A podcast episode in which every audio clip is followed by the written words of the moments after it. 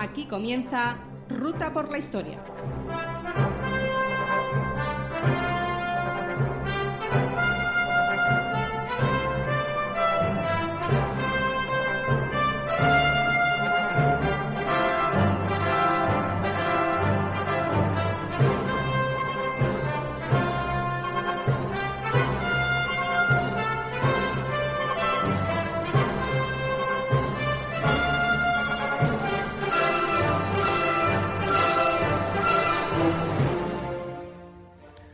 Buenas tardes y bienvenidos a un nuevo programa de Ruta por la Historia, a través de Transporte News Radio, la red streaming destinada al mundo del transporte multimodal. Para los que no nos conozcan, somos un programa de- destinado a la historia y a las curiosidades históricas. Soy José Luis Bermejo y junto a mí tengo un excelente equipo con el que vamos a intentar que paséis un rato divertido y además conozcáis datos e historias que no nos han sido explicadas del todo. Eh, principalmente queremos que paséis un rato divertido, sobre todo durante este confinamiento y, bueno, queremos poner nuestro grano de arena a que hagáis este confinamiento, pues lo lleváis de la mejor manera posible. Desde aquí, primero, un saludo enorme a, a nuestro técnico Tony, al cual cada día he hecho más de menos, ya no a nivel personal, que también, sino a nivel técnico. Es decir, que estoy deseando que esto vuelva a la normalidad también por el programa para, para que se maneje él con, con todo el jaleo de botones, teclitas y tal, que yo me vuelvo loco. De verdad que, que le echo mucho de menos a nivel personal y también a nivel técnico. De verdad que se merece un monumento y cada vez lo pienso más del trabajo que tiene detrás de las sombras haciendo todo esto. También, como siempre, quiero mandar un, un mensaje de agradecimiento a, a todo el personal eh, sanitario, fuerzas y cuerpos de seguridad del Estado, eh, alimentación, transporte, gasolinera, recogida de residuos, eh, a todo el mundo. Me dejo a alguien, a gente de kioscos y de prensa que también están abriendo, a veterinarios, eh, a todos ellos, muchísimas, muchísimas gracias por la labor que están haciendo y para que los demás, aunque estemos de momento confinados, podamos tener una vida, una vida más, más normal. Y al resto de vosotros, a los que estáis en casa, quedaos en casa, venga, que van pasando los días y, cada día que pasa es un día de, de victoria frente al virus. Así que no seáis tontos y quedaros en casa. A los que habéis perdido a alguien por culpa del, del coronavirus, eh, un abrazo enorme. Eh, no estáis solos en esta, en esta pérdida y, y de verdad que, que lo sentimos mucho y, queremos mandaros un, un abrazo enorme. A los que estéis hospitalizados, deciros que, que a pesar de, de que hay, hay casos de fallecimientos, hay muchos fallecimientos, también hay muchísimos, muchísimos más recuperados. Mi padre es uno de ellos, así que de verdad eh, que se sale, ánimo, que, que podemos vencer también al virus. Y a los familiares que tenéis a alguien hospitalizado, pues deciros eso. Conozco casos directamente que se han salvado y que no pasa nada, que nos podemos recuperar y que podemos vencer al, al maldito bicho y que juntos seremos mucho, mucho, mucho más fuertes. Eh, y bueno, de, vamos a, a volver un poco a, a la normalidad y decir que hoy no estoy solo, a pesar de esto no estoy solo, estoy con nuestro medievalista de cabecera, Andrés. Andrés, buenos días. Buenos días. Y nada, me sumo al saludo que has dado a toda, a toda esa gente que nos hace la vida bastante más fácil. Sí, la verdad es que sin ellos eh, esto sería todavía más, más loco, porque estamos confinados pero no nos falta comida, podemos bajar a comprar tomando las medidas necesarias, podemos, eh, se puede hasta comprar cosas tan como tabaco, por ejemplo, los estancos siguen abiertos. Así que son ese tipo de cosas que, aunque estemos encerrados, la vida continúa gracias a mucha gente que está haciendo ese trabajo.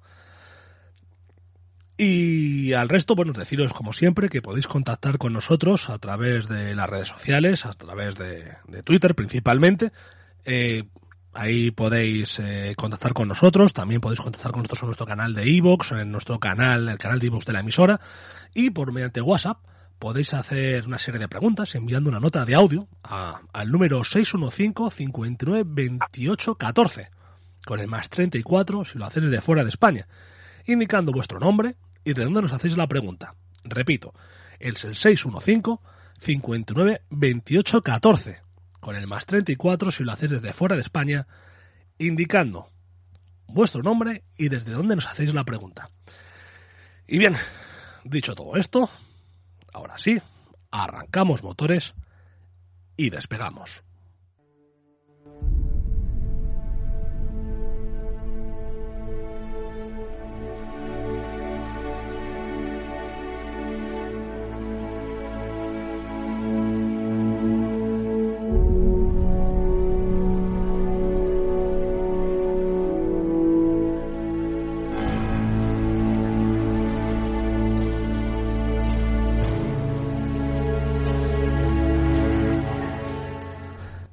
Volvemos con, nuestro amigo Andrés, nuestro medievalista de cabecera.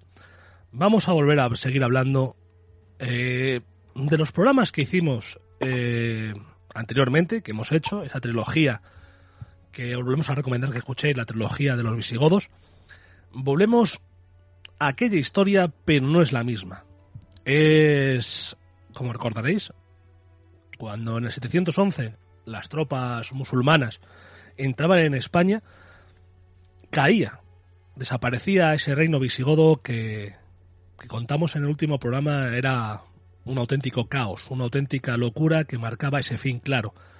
Pero como sabemos todos, no toda la península ibérica cayó bajo, bajo el yugo musulmán, bajo el poder musulmán. Al norte, en las tierras en las que siempre fueron problemáticas tanto para romanos como para visigodos, qué casualidad, esas tierras se convirtieron en el núcleo de resistencia ante el nuevo invasor. Estamos hablando y vamos a empezar hoy otra, otra serie que es el Reino de Asturias. Deciros que hemos decidido separar eh, la historia del Reino de Asturias y por otro lado ya hablaremos eh, de la zona musulmana para no estar todo el rato dando saltos de Asturias a la zona musulmana, de la musulmana Asturias y volveros locos. Entonces vamos a separar primero, hablaremos del reino de Asturias y ya en futuros programas hablaremos eh, de lo que estaba sucediendo en el mundo musulmán. Eso sí, en algún momento haremos referencia de en este momento estaba sucediendo en este, porque también es un poco lógico. Pero que sepáis que no vamos a entrar ahora, hoy no vamos a entrar al 100% en el, en el mundo musulmán.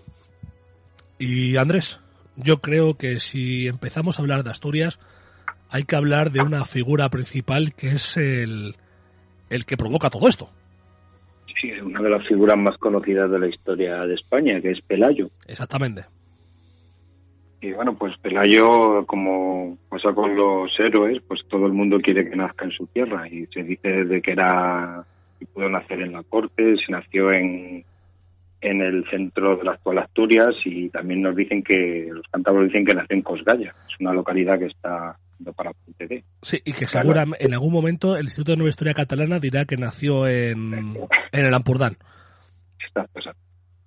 Pero vamos, se, se cree que se, si no nació en las montañas cantábricas, pues las conocía muy bien. ya veremos a continuación. Y nada, pues vamos a ir por la biografía clásica, porque ya hemos dicho que hay muchísimo mito a través de, en este personaje, pues era hijo de Fabila, que sí que será un noble visigodo, y, y que era rey de. y que era enemigo de Vitiza.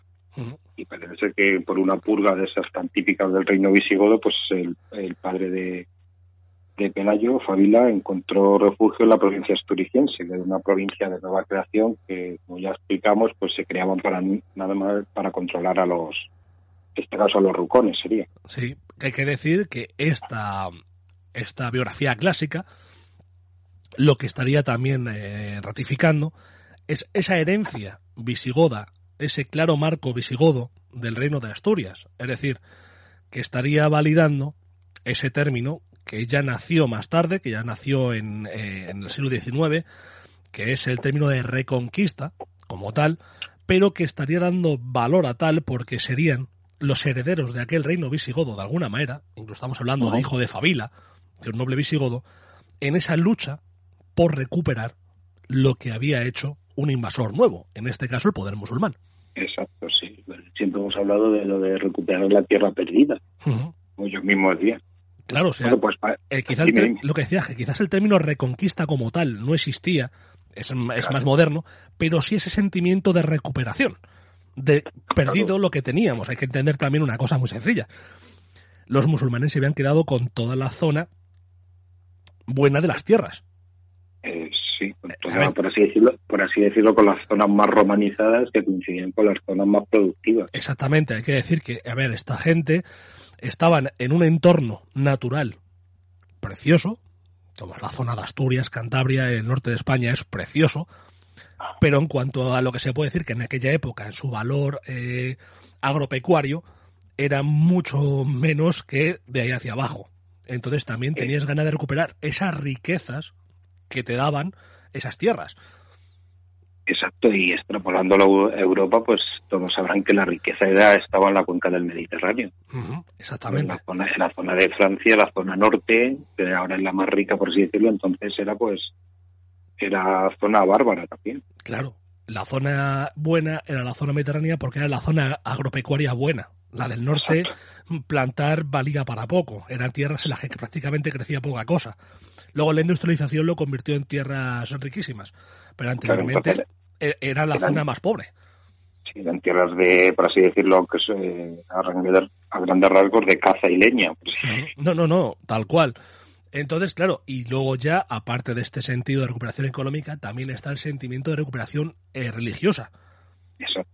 Que eso Los- también, los- lo que hablábamos, hemos hablado en el programa que hablamos de los visigodos, que os recomiendo que los escuchéis, es que la carta de ciudadanía la daba la religión. Sí, y en este caso era una religión totalmente di- pues, distinta, naciendo del mismo tronco, pero totalmente distinta. Entonces, claro, hay que tener en cuenta eso, hay que tener en cuenta además eh, que los musulmanes habían surgido como una nueva eh, potencia, habían prácticamente estaban barriendo con una religión nueva, lo que estamos diciendo, y sí había un sentimiento de recuperación religioso, territorial, entonces sí se puede hablar, y yo creo que sí se puede hablar siempre del término reconquista, aunque ellos no lo usaran, pero sí se puede referir al término reconquista, a lo que sucedió. Poco tiempo después, vamos, tres años después o cuatro años después de lo que estamos hablando ahora. Esto simplemente es para que nos pongamos un poco en situación. Sí, decir que España es la, la única tierra, por así decirlo, aunque recuperada, utilizando el término de la época, al- a la primera expansión del Islam. Exactamente. Porque a, a partir de la primera invasión de- del Islam, de la primera, nada más se recuperó. Eso. Además del norte de África eh, y Siria y lo que era la antigua Persia y los dominios bizantinos, pues siguen siendo de origen, como siguen hablando lengua árabe Y de religión musulmana. y, y de origen musulmán. Bueno, perdón, los persas hablan parsi, que luego se, que ya lo, lo dije. Bueno, pues seguimos si quieres Sí. con Rodrigo. Sí, Pues Rodrigo, Rodrigo, si era ser un noble godo, estaría, supongo que sería a la escuela palatina de Toledo. Y parece que apoyó la, apoya, perdón, apoya la llegada a Pelayo de Rodrigo al poder y es nombrado eh, espatario.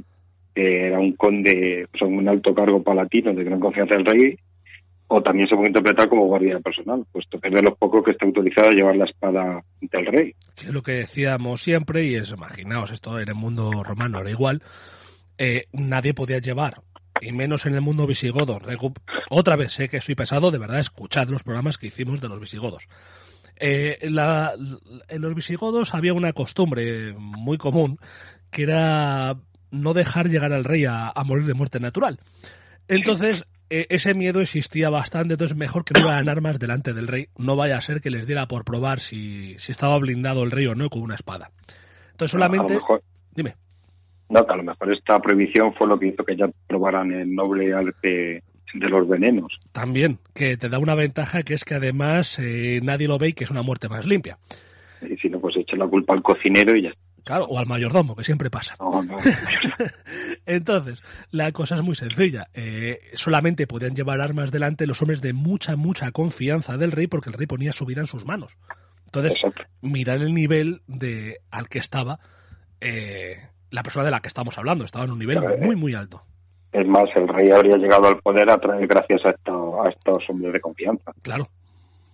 Así que nada, siguiendo con Pelayo, pues eh, suponemos que estaría en, la, en un lugar destacado en la derrota de Guadalete. Seguro. Pasada la masacre, huyó a Toledo y al llegar las tropas de Tarik, que fue el, que entró en la capital, pues se pues, pondría galope tendido hacia, hacia el norte, que es lo que hicieron muchísimos nobles.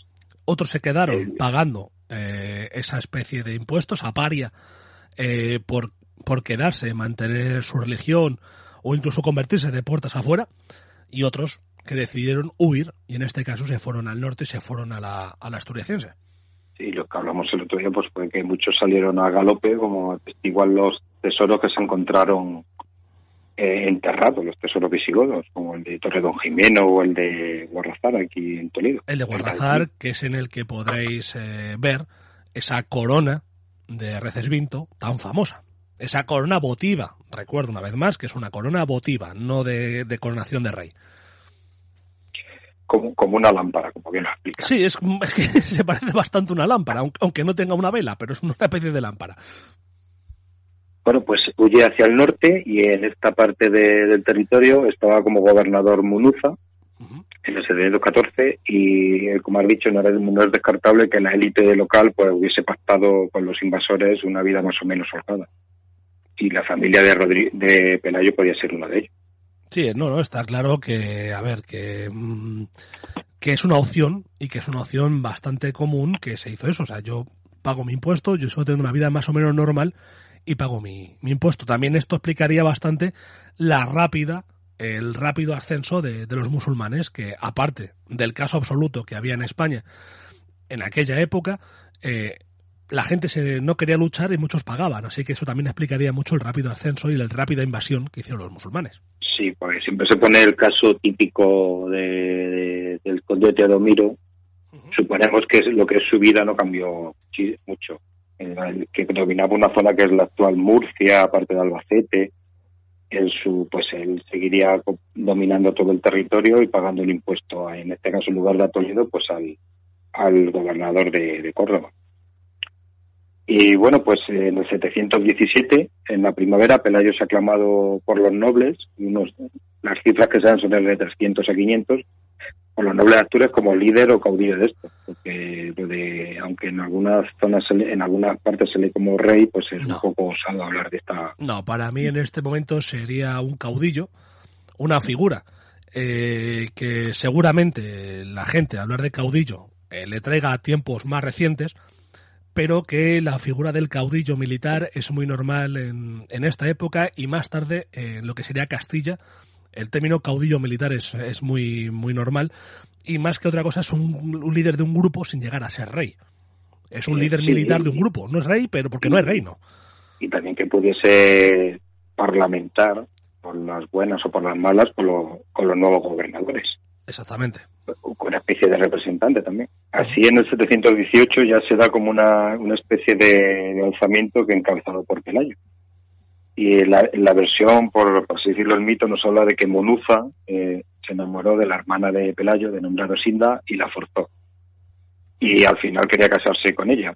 Y que Pelayo protestó, fue apresado por ello y mandado a Córdoba. Y que desde allí escapa y va a Cangas y se echa al monte hablando coloquialmente. A los que, no sean de, a los que no sean de España, eh, si podéis, os recomiendo que escuchéis este programa, eh, darle al pause y os buscáis un, un, mapa, os buscáis o por internet vais buscando las cosas de las que vamos hablando, porque claro, no sois de España, no sabéis la distancia que hay entre, entre Córdoba y Cangas. En aquella época, a caballo además, la distancia y a una velocidad que el caballo no reviente. E imaginad la distancia que hay. Y sobre todo porque vamos a hablar de una serie de sitios que es mejor que tengáis visualmente, porque aparte de su belleza, vais a ver mucha importancia de lo que muchas veces comentamos, que parece que es de manera sorna, pero que veáis que muchas veces cuando hablamos de cifras, veáis la imposibilidad debido a, los espacios en los que estamos hablando. Eh, has dicho atravesar media, más de media España eh, con dos importantes sierras. Eh, claro sistema montañoso y en territorio enemigo. Pues Eso es, es, territorio comanche, entendedme la expresión, eh, a galope, pasando eh, sistemas montañosos, eh, como veáis, es un poco. El mito queda muy bonito, pero es difícil.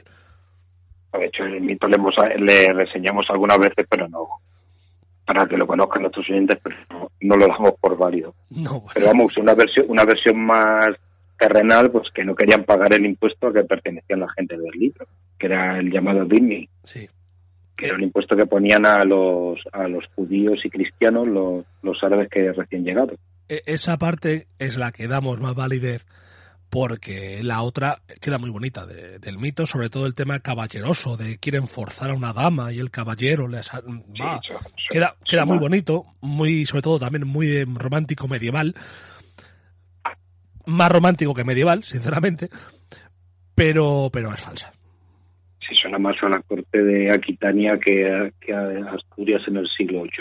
Y, y tampoco me lo creo la corte de Aquitania. Me parece más una representación romántica eh, de la época del romanticismo de la representación de la historia. Sí, el romanticismo lo que ha dejado a esta época son unos cuadros preciosos, que Sí. son los que solemos colgar en ruta por el medio, que son los cuadros. Que no se parecen eh, en No. nada, pero queda muy bonito, la verdad, son preciosos. Bueno, pues unos años después, en el 722, muy harto del hostigamiento y de la, de desobediencia de estos rebeldes, pues deciden mandar tropas para allá. Y se ponen al mando de este ejército al general Alcama, uno de los más reputados que había venido a la península. Salen hacia Brest, que es una localidad asturiana, que se cree que donde creen que estaba Pelayo.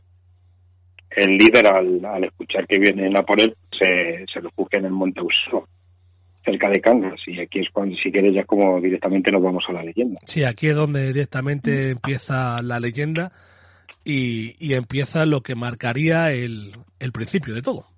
Eso. Pues Alcama y los planistas de la época llamaban a estos resistentes a los salvajes, porque los consideraban pues bárbaros de la más baja condición. Hay que entender que lo que vamos a hablar ahora eh, son, por un lado, las, las fuentes musulmanas y por otro lado, la- las fuentes cristianas. Entended que las fuentes, en esa época, las crónicas, a fin de que es lo que eran, eh, era lo más parecido a propaganda política del momento. Exacto. Así de claro. Entonces, eh, como siempre pasa, al enemigo le pones a caer de un burro.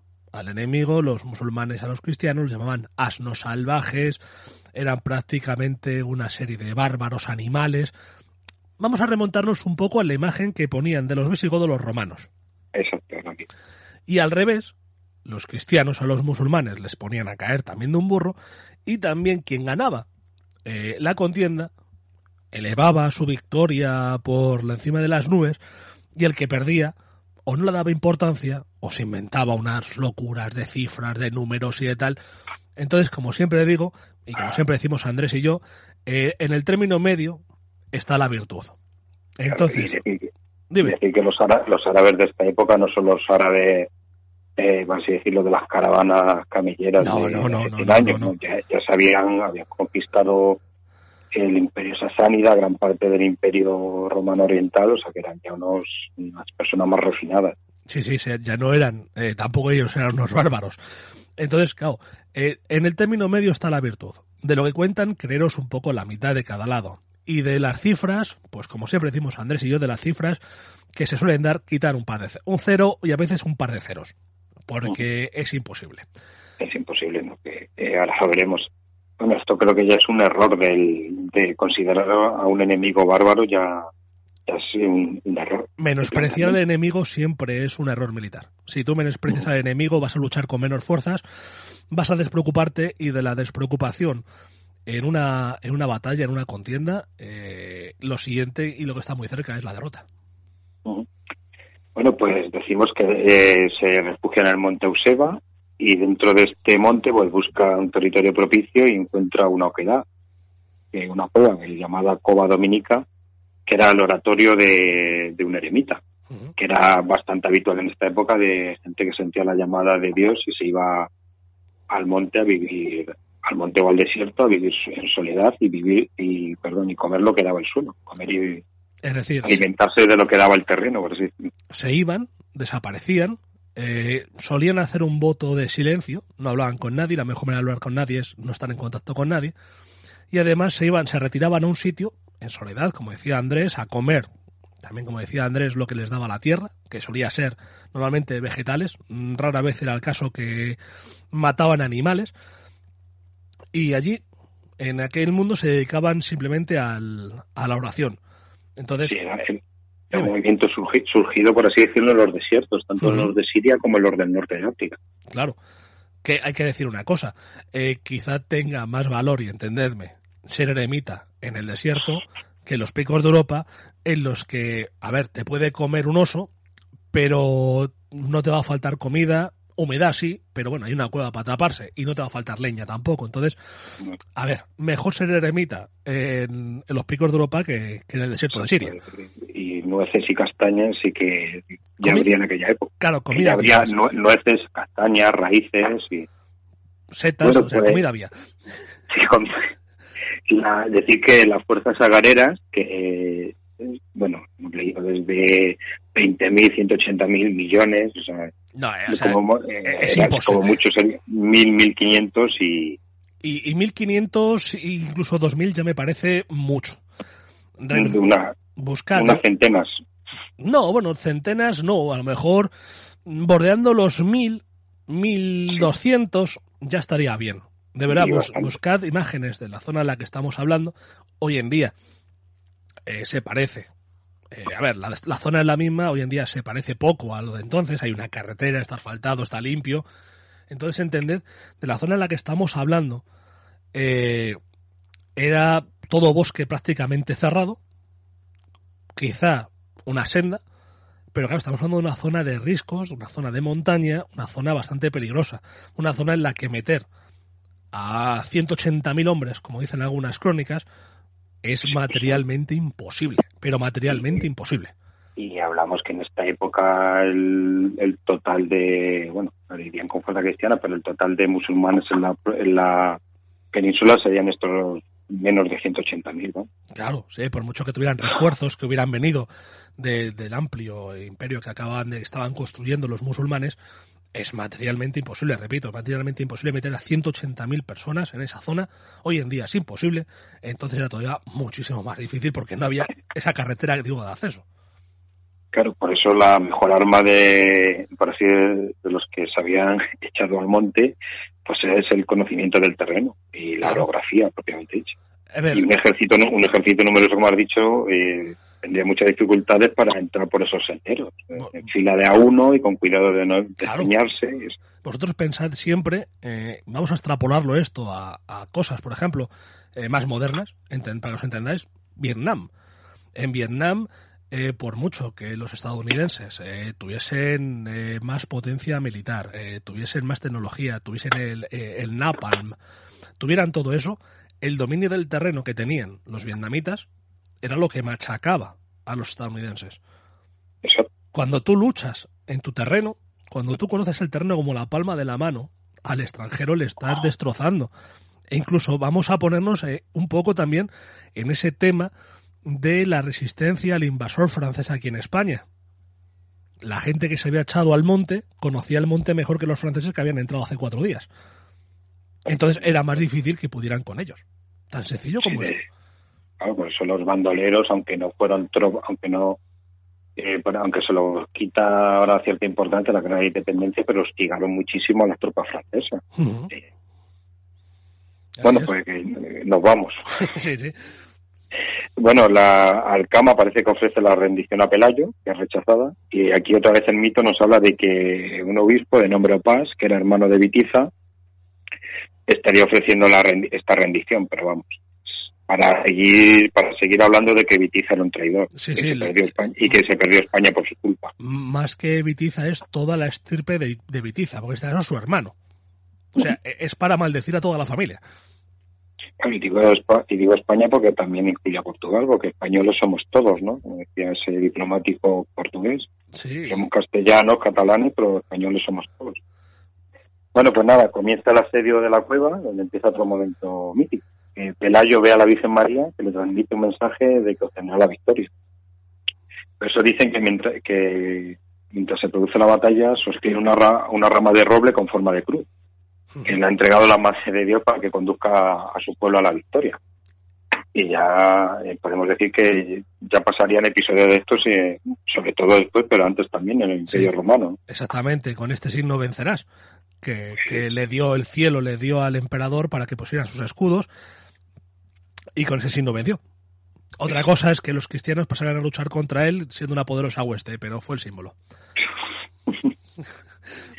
Es decir, que los santos salvajes, pues parece que salieron respondones. Un poquito. Y, y las propias fuentes nos hablan de que se alimentan de raíces y beben el agua que descendía por las paredes, ya lo veremos luego literalmente. Es lo que, decían, Oh, sí. lo que decíamos antes, las fuentes musulmanas les ponen de monstruos salvajes que comen como si fueran jabalíes y que beben, pues eso, les ponen como cerdos, como si fueran jabalíes, comen raíces y beben agua que cae por las paredes. Tened en cuenta además eh, lo que es el, el cerdo y el jabalí en el mundo musulmán, que es lo peor de lo peor. un, animal maldito, sí. Bueno, pues recomponemos la situación y como has dicho, tenemos un terreno abrupto, muy mal para que maniobre un gran ejército. La- eh, los asediados están en una posición elevada, pues facilita la tarea de, sobre todo de los grandes arqueros que los astures. Pues, que recordamos que en esta época se cazaba con arco y la zona es una gran zona de caza. Sí, eso- y lo sigue siendo. No es protegida, pero es una zona de bastante importancia. Sí, eh, pues sí, el ejército invasor que estaba convencido que iban a aplacar a cuatro, a cuatro gatos, pues se, se empiezan a poner nerviosos. Y ante los ataques astures, no solo enseña que no solo eran de, de lanzamiento, sino que salían a hostigar, eh, pues empiezan a despeñarse por, los por los, esos caminos tan sinuosos. Hay que decir una cosa, por cierto. Hemos dicho eh, el nombre por el que se conocía, pero no hemos dicho su nombre actual. No sé por hecho de qué estamos hablando.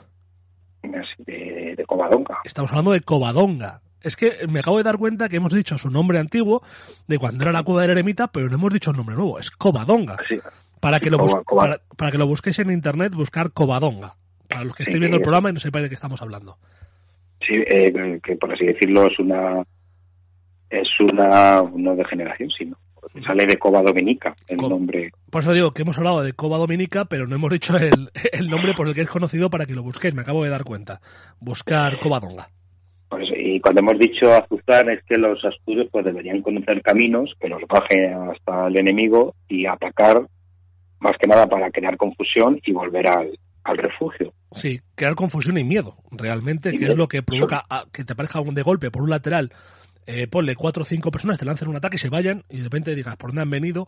¿Cuántos son? Porque no sabes cuántos son, porque aparecen y desaparecen. No te haces una idea real. Decir que la, aunque quedan muy bonitas las películas, pero las batallas campales en la Edad Media pues serán con cuentagotas. O sea, que si todos son refriegas de este tipo.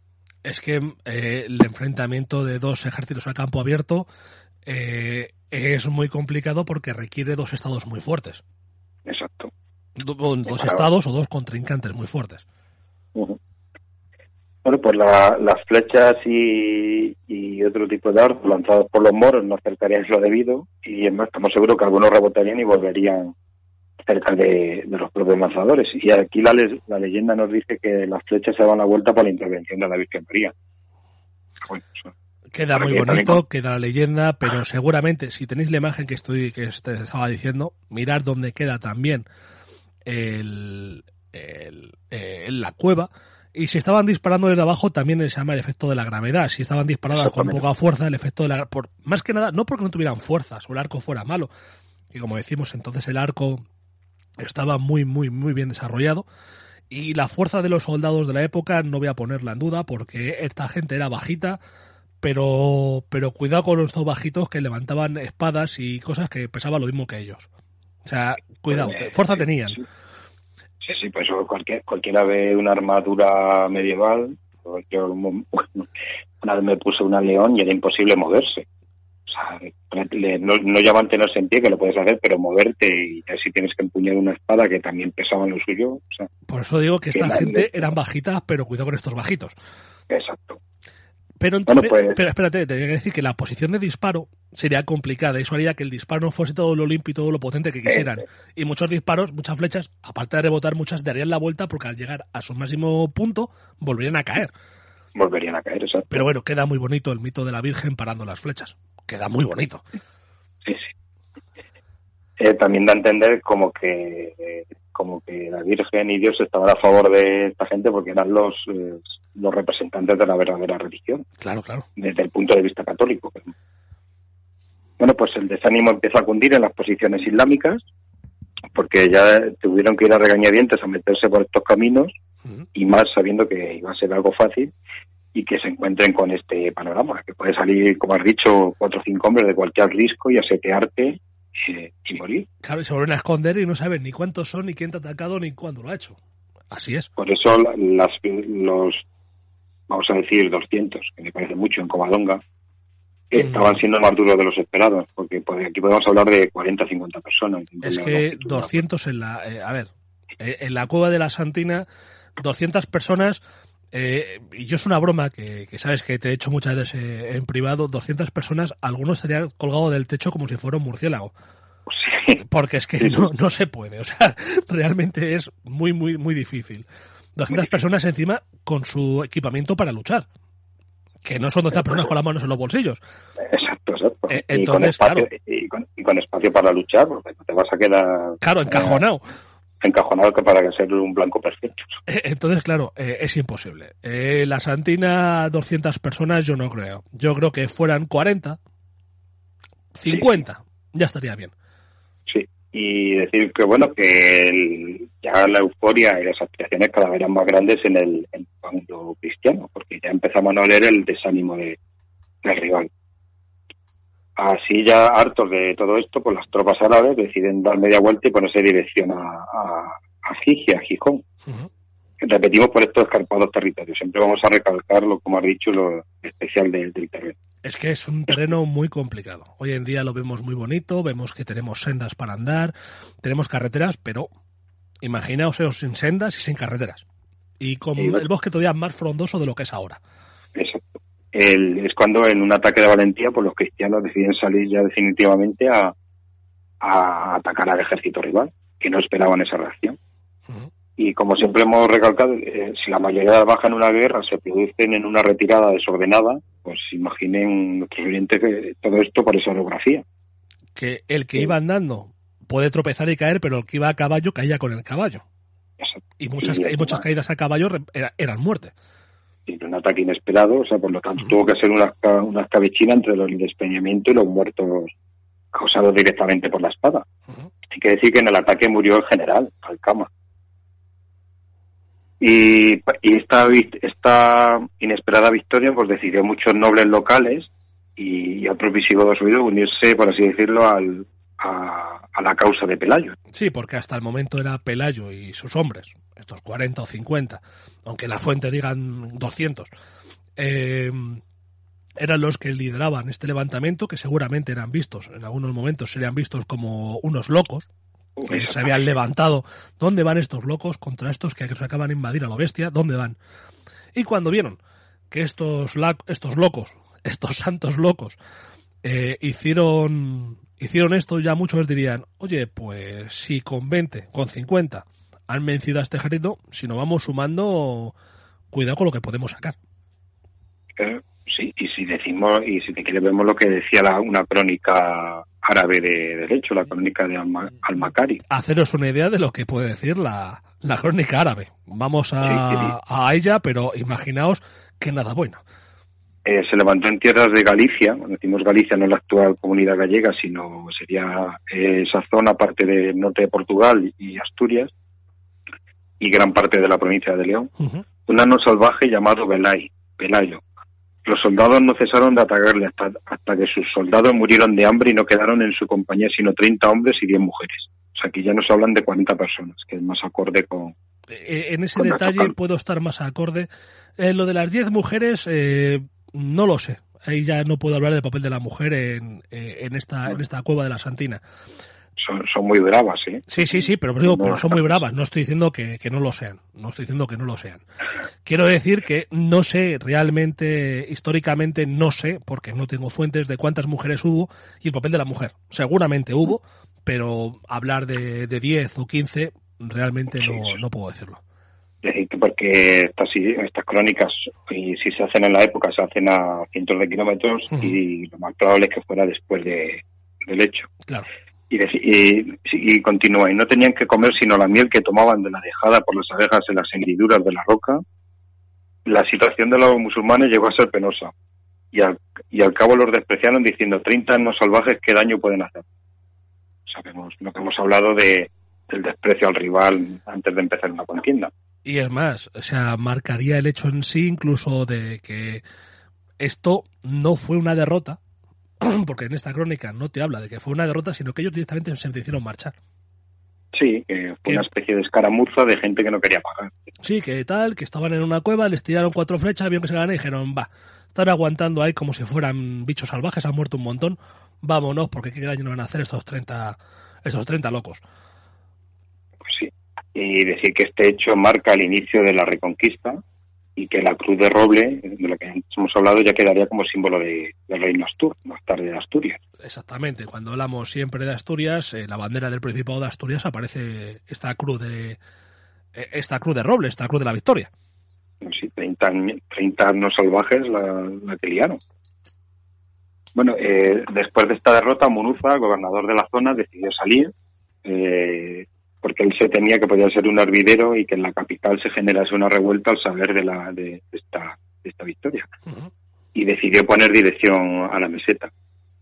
Y aquí pues también hay una especie de mito que dice que, que para que las tropas astures, no las de Covadonga en sí, salieron al paso de, de este gobernador en el puerto de la Mesa, que es un paso natural de, de la costa a la meseta, y que sería derrotado en, en Santo Adriano. Eh, lo que sí que podemos decir es que Munuza siguió vivo y guerreando por el sur de, de, Francia. Por eso que yo no sé si no fue simplemente un hostigamiento. Sí. Otra vez, un, un salir al paso, un hostigamiento, como un golpe de, de castigo, pum. Y eh, Munuza seguiría su camino tras perder pues una parte de sus hombres o lo que fuera, pero que morir no murió. Y nada, pues que Pelayo tomaría, se habla de que tomó posesión de una de guarnecida Gijón, uh -huh. eso también puede, se puede cuestionar, sí, y que también. esta noticia, como hemos dicho antes, ayudó mucho al, al alistamiento, poniendo palabras modernas a, a la causa de, de, Pelayo. Pues nada, la, la, capital de este nuevo terreno, por así decirlo, libre de invasores sería Cangas de Onís, que era, seguía, eh, seguía siendo dentro de la superficie de los picos de Europa, asturianos y cántabros, y, una parte central del actual Principado, la zona de Gijón, Mieres, uh -huh. sería la más próxima. Y muchos preguntarán que por qué se fue a la montaña y no tomó Gijón, que ya era una plaza desde que ya era una, una localidad desde tiempos romanos. La misma pregunta creo que has dado la respuesta. Sí, sí, por, por, la facilidad de defensa de Cangas, que está protegida por los picos. Por la montaña, se echó a la montaña por la montaña. Exacto, y porque Gijón puede incluso ser atacada por mar. Exactamente. Y, y de... había, habían demostrado que, a ver, eh, a pesar de la victoria, seguían siendo. Eh, tenían, podían presentar un ejército eh, infinitamente menor que el de los musulmanes, por tanto, juguemos eh, con la baza de, de la defensa. La defensa eh, en un asedio, eh, desde el punto de vista militar, siempre se dice que incluso puede ser de uno contra dos eh, en, una, en, la defensa de un punto elevado, como en este caso era la cova de Covadonga. Eso eh, eh, con armas actuales. Entonces, eh, si tengo que presentarme en una defensa desde un punto elevado, mejor defenderme en la montaña que defenderme en un llano contra un ejército que puede venir en masa, incluso que puede venir por el mar. Sí, pues si ahora es uno, uno contra dos, pues como dices, imagina en esta época sin, sin armas de larga distancia. Exactamente. Eh, pues es que todavía era muy pronto para salir a defender en territorio llano. Sí, o sea, pero, la, pero, la, superioridad árabe, pues habría aniquilado a esto a estos actores, es decir, que los árabes eran, eran unos grandes guerreros, ¿eh? Sí, sí. muchas veces lo veremos en este capítulo como gente que pierde y tal, pero eran unos guerreros y además contaban con los bereberes.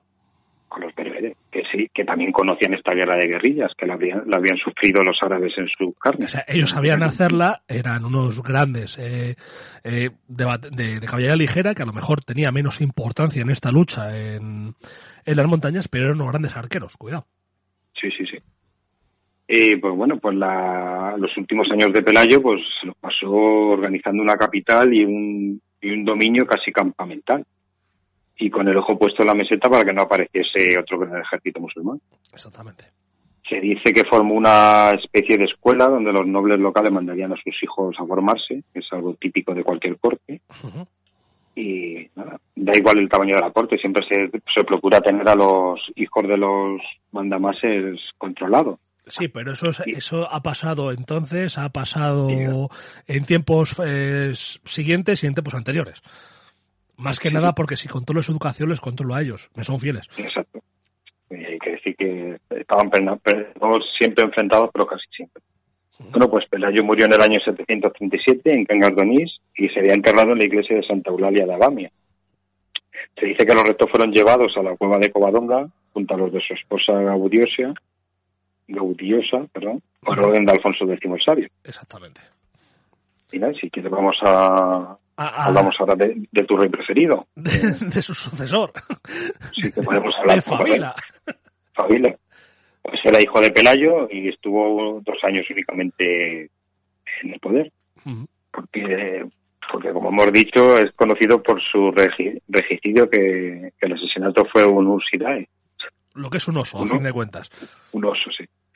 No sé, lo más probable es que fuera en una cacería o también en una especie de prueba de virilidad. Seguramente. Esto, suena muchísimo a leyenda, sí. Seguramente fuera en una cacería, eh, porque en la zona de los picos de Europa hoy en día se está repoblando el oso, porque hubo muchas de estas cacerías, pero entonces era muy común salir a cazar osos y, el ataque de un oso.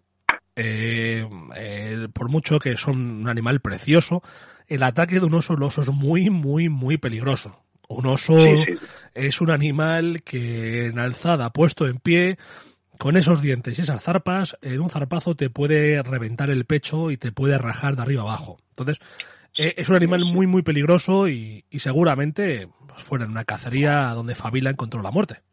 Exacto, y como tú dices, pues el oso y una y una osa con su no más peligrosa junto. Claro, lo que valió la muerte de, de Fabila es para que en este idioma, el castellano nuestro, tan, tan, tan rico y que a mí tanto me apasiona, surgiese esa expresión tan buena y tan graciosa que es espabila, fabila, que viene el oso.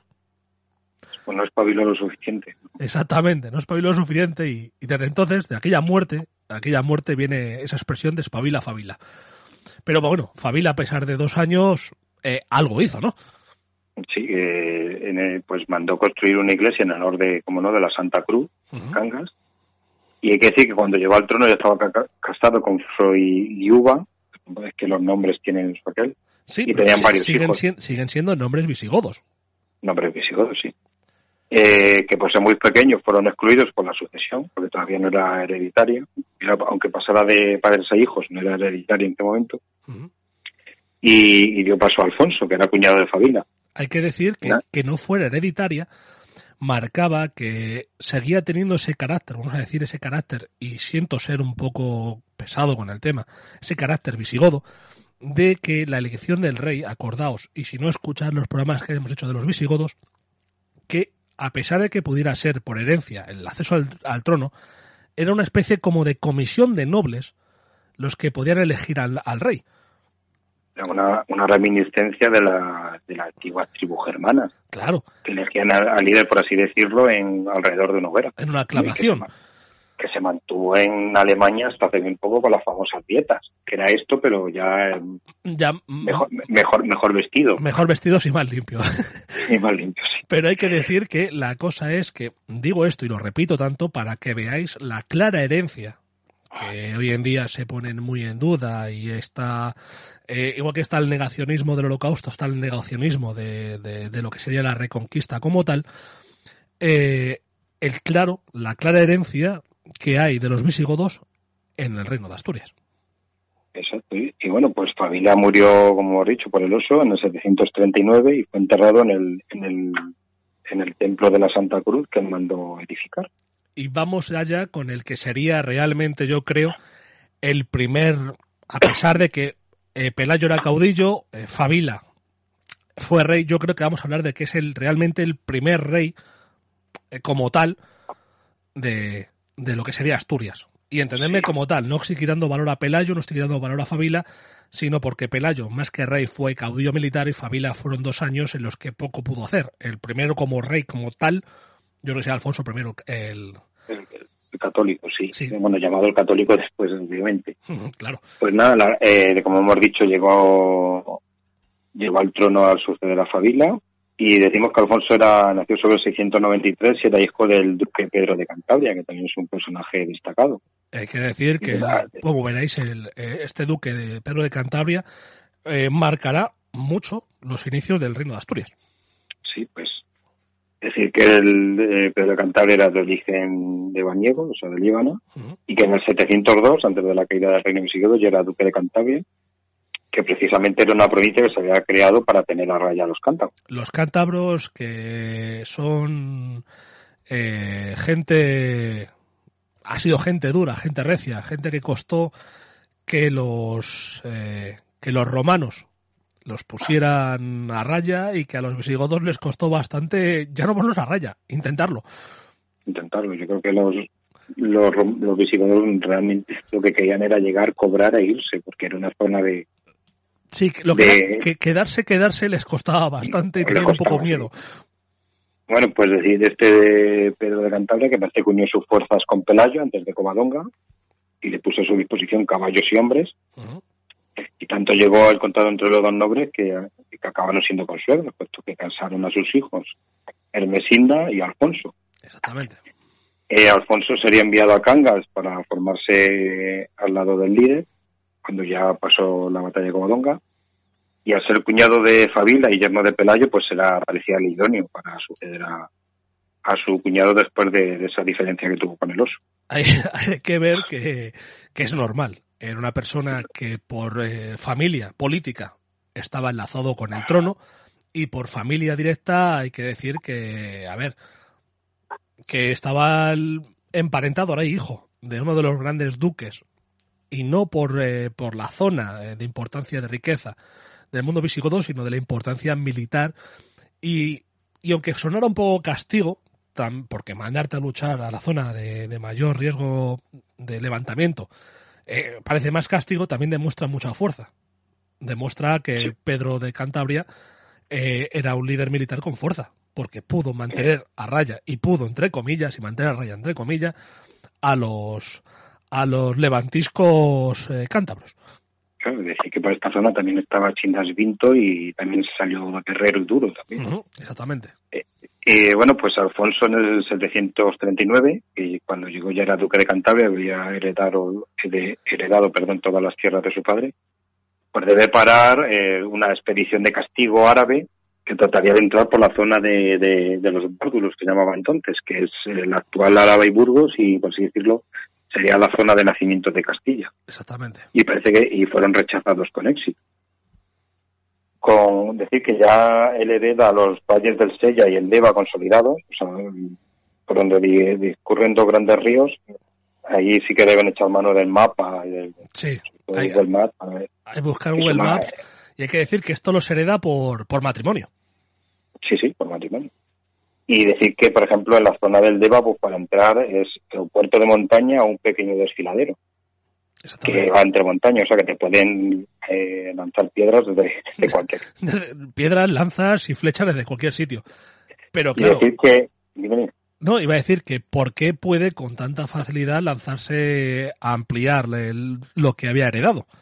Claro, porque hay que decir que en, la ayuda por el abandono bereber de los puestos del control de, la meseta norte. Y bueno, eh, hacemos un breve inciso, es que en el, reparto de la península ibérica, pues los árabes, que era el pueblo elegido por Alá, pues se quedaron con los mejores, eh, los mejores puestos.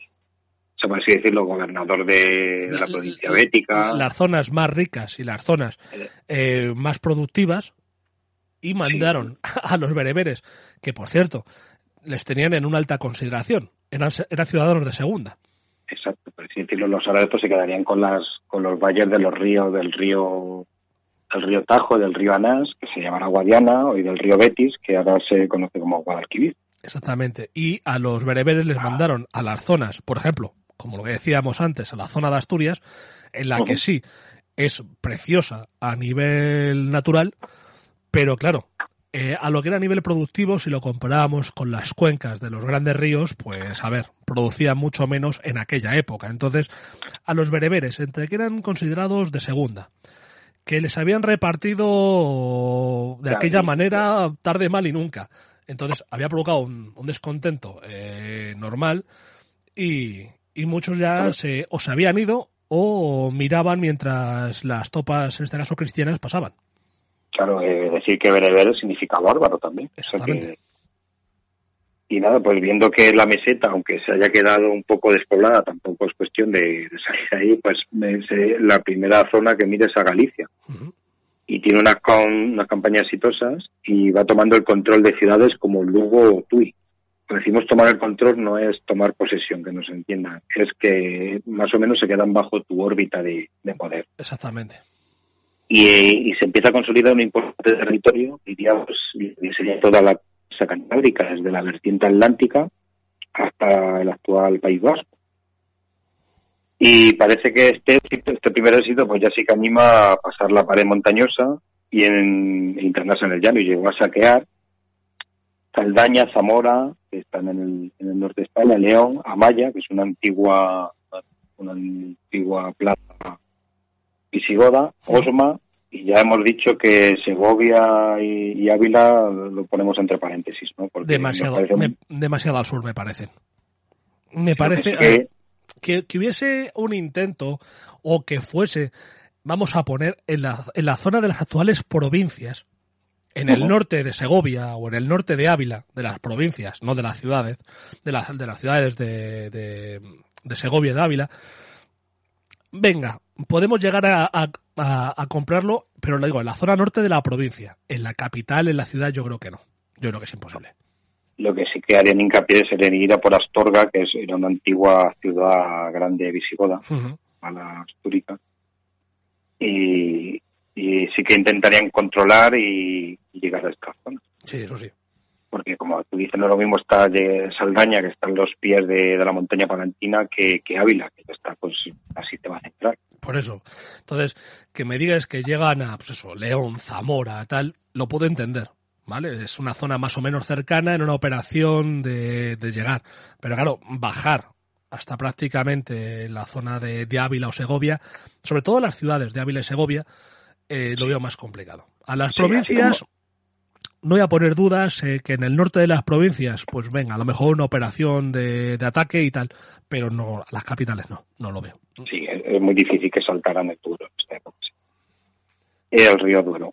Y bueno, aunque, aunque algunas zonas estaban desguarnecidas, pues no estaban totalmente, o sea que no estaba la mitad de España despoblada, sino que estaban vigiladas por, por patrullas bereberes que eran pequeñas o la verdad no tenían muchas ganas de, pelear después de, de, porque el verdadero problema para ellos en esta época era era con el gobernador de Córdoba. Claro. Porque yo creo que seguían viendo todavía a estos eh, a estos eh, levantiscos cristianos los veían como un problema de segunda, como un, un, problema en el que en cualquier momento los llegamos y los aplastamos. Exacto. Entonces su, máxima preocupación era que, no me estaban dando lo que yo quería. Entonces, mientras estos te molesten, ya verás que soy necesario y ya me darás más poder. Yo creo que es el papel que jugaron los, los bereberes fue esta, la, eh, la carta que jugaron. Sí, porque no está mal decir que en esta época pues despreciaban a los rebeldes norteños, o sea, directamente despreciados tanto como has dicho por bereberes y por árabes. Sí, yo creo que directamente los despreciaban porque lo veían como una gente que la vamos a aplastar en un momento. Y los bereberes, te digo, los bereberes yo creo que jugaban esa baza, jugaban la baza de somos entendedme, entre comillas, la élite militar, la élite de, ya no, quizás ya no de preparación, pero sí de fuerza, de, número. Entonces, es, en cualquier momento lo aplastamos y cuando lo aplastaremos vamos a demostrar que somos necesarios, pero para eso tienen que generar mucho caos y mucho problema para que tú los veas como un problema y me pidas que acabe con ellos. Claro, si para acabar con un caos debes dejar que se cree antes. Por eso, yo creo que esa es la baza que jugaron los, los bereberes en este momento. Bueno, pero también hay que hay que valorar esta caravana de aventureros, ¿no? Sí, sí, por, supuesto. porque hasta Astorga, por ejemplo, hay una hay varias jornadas de a caballo.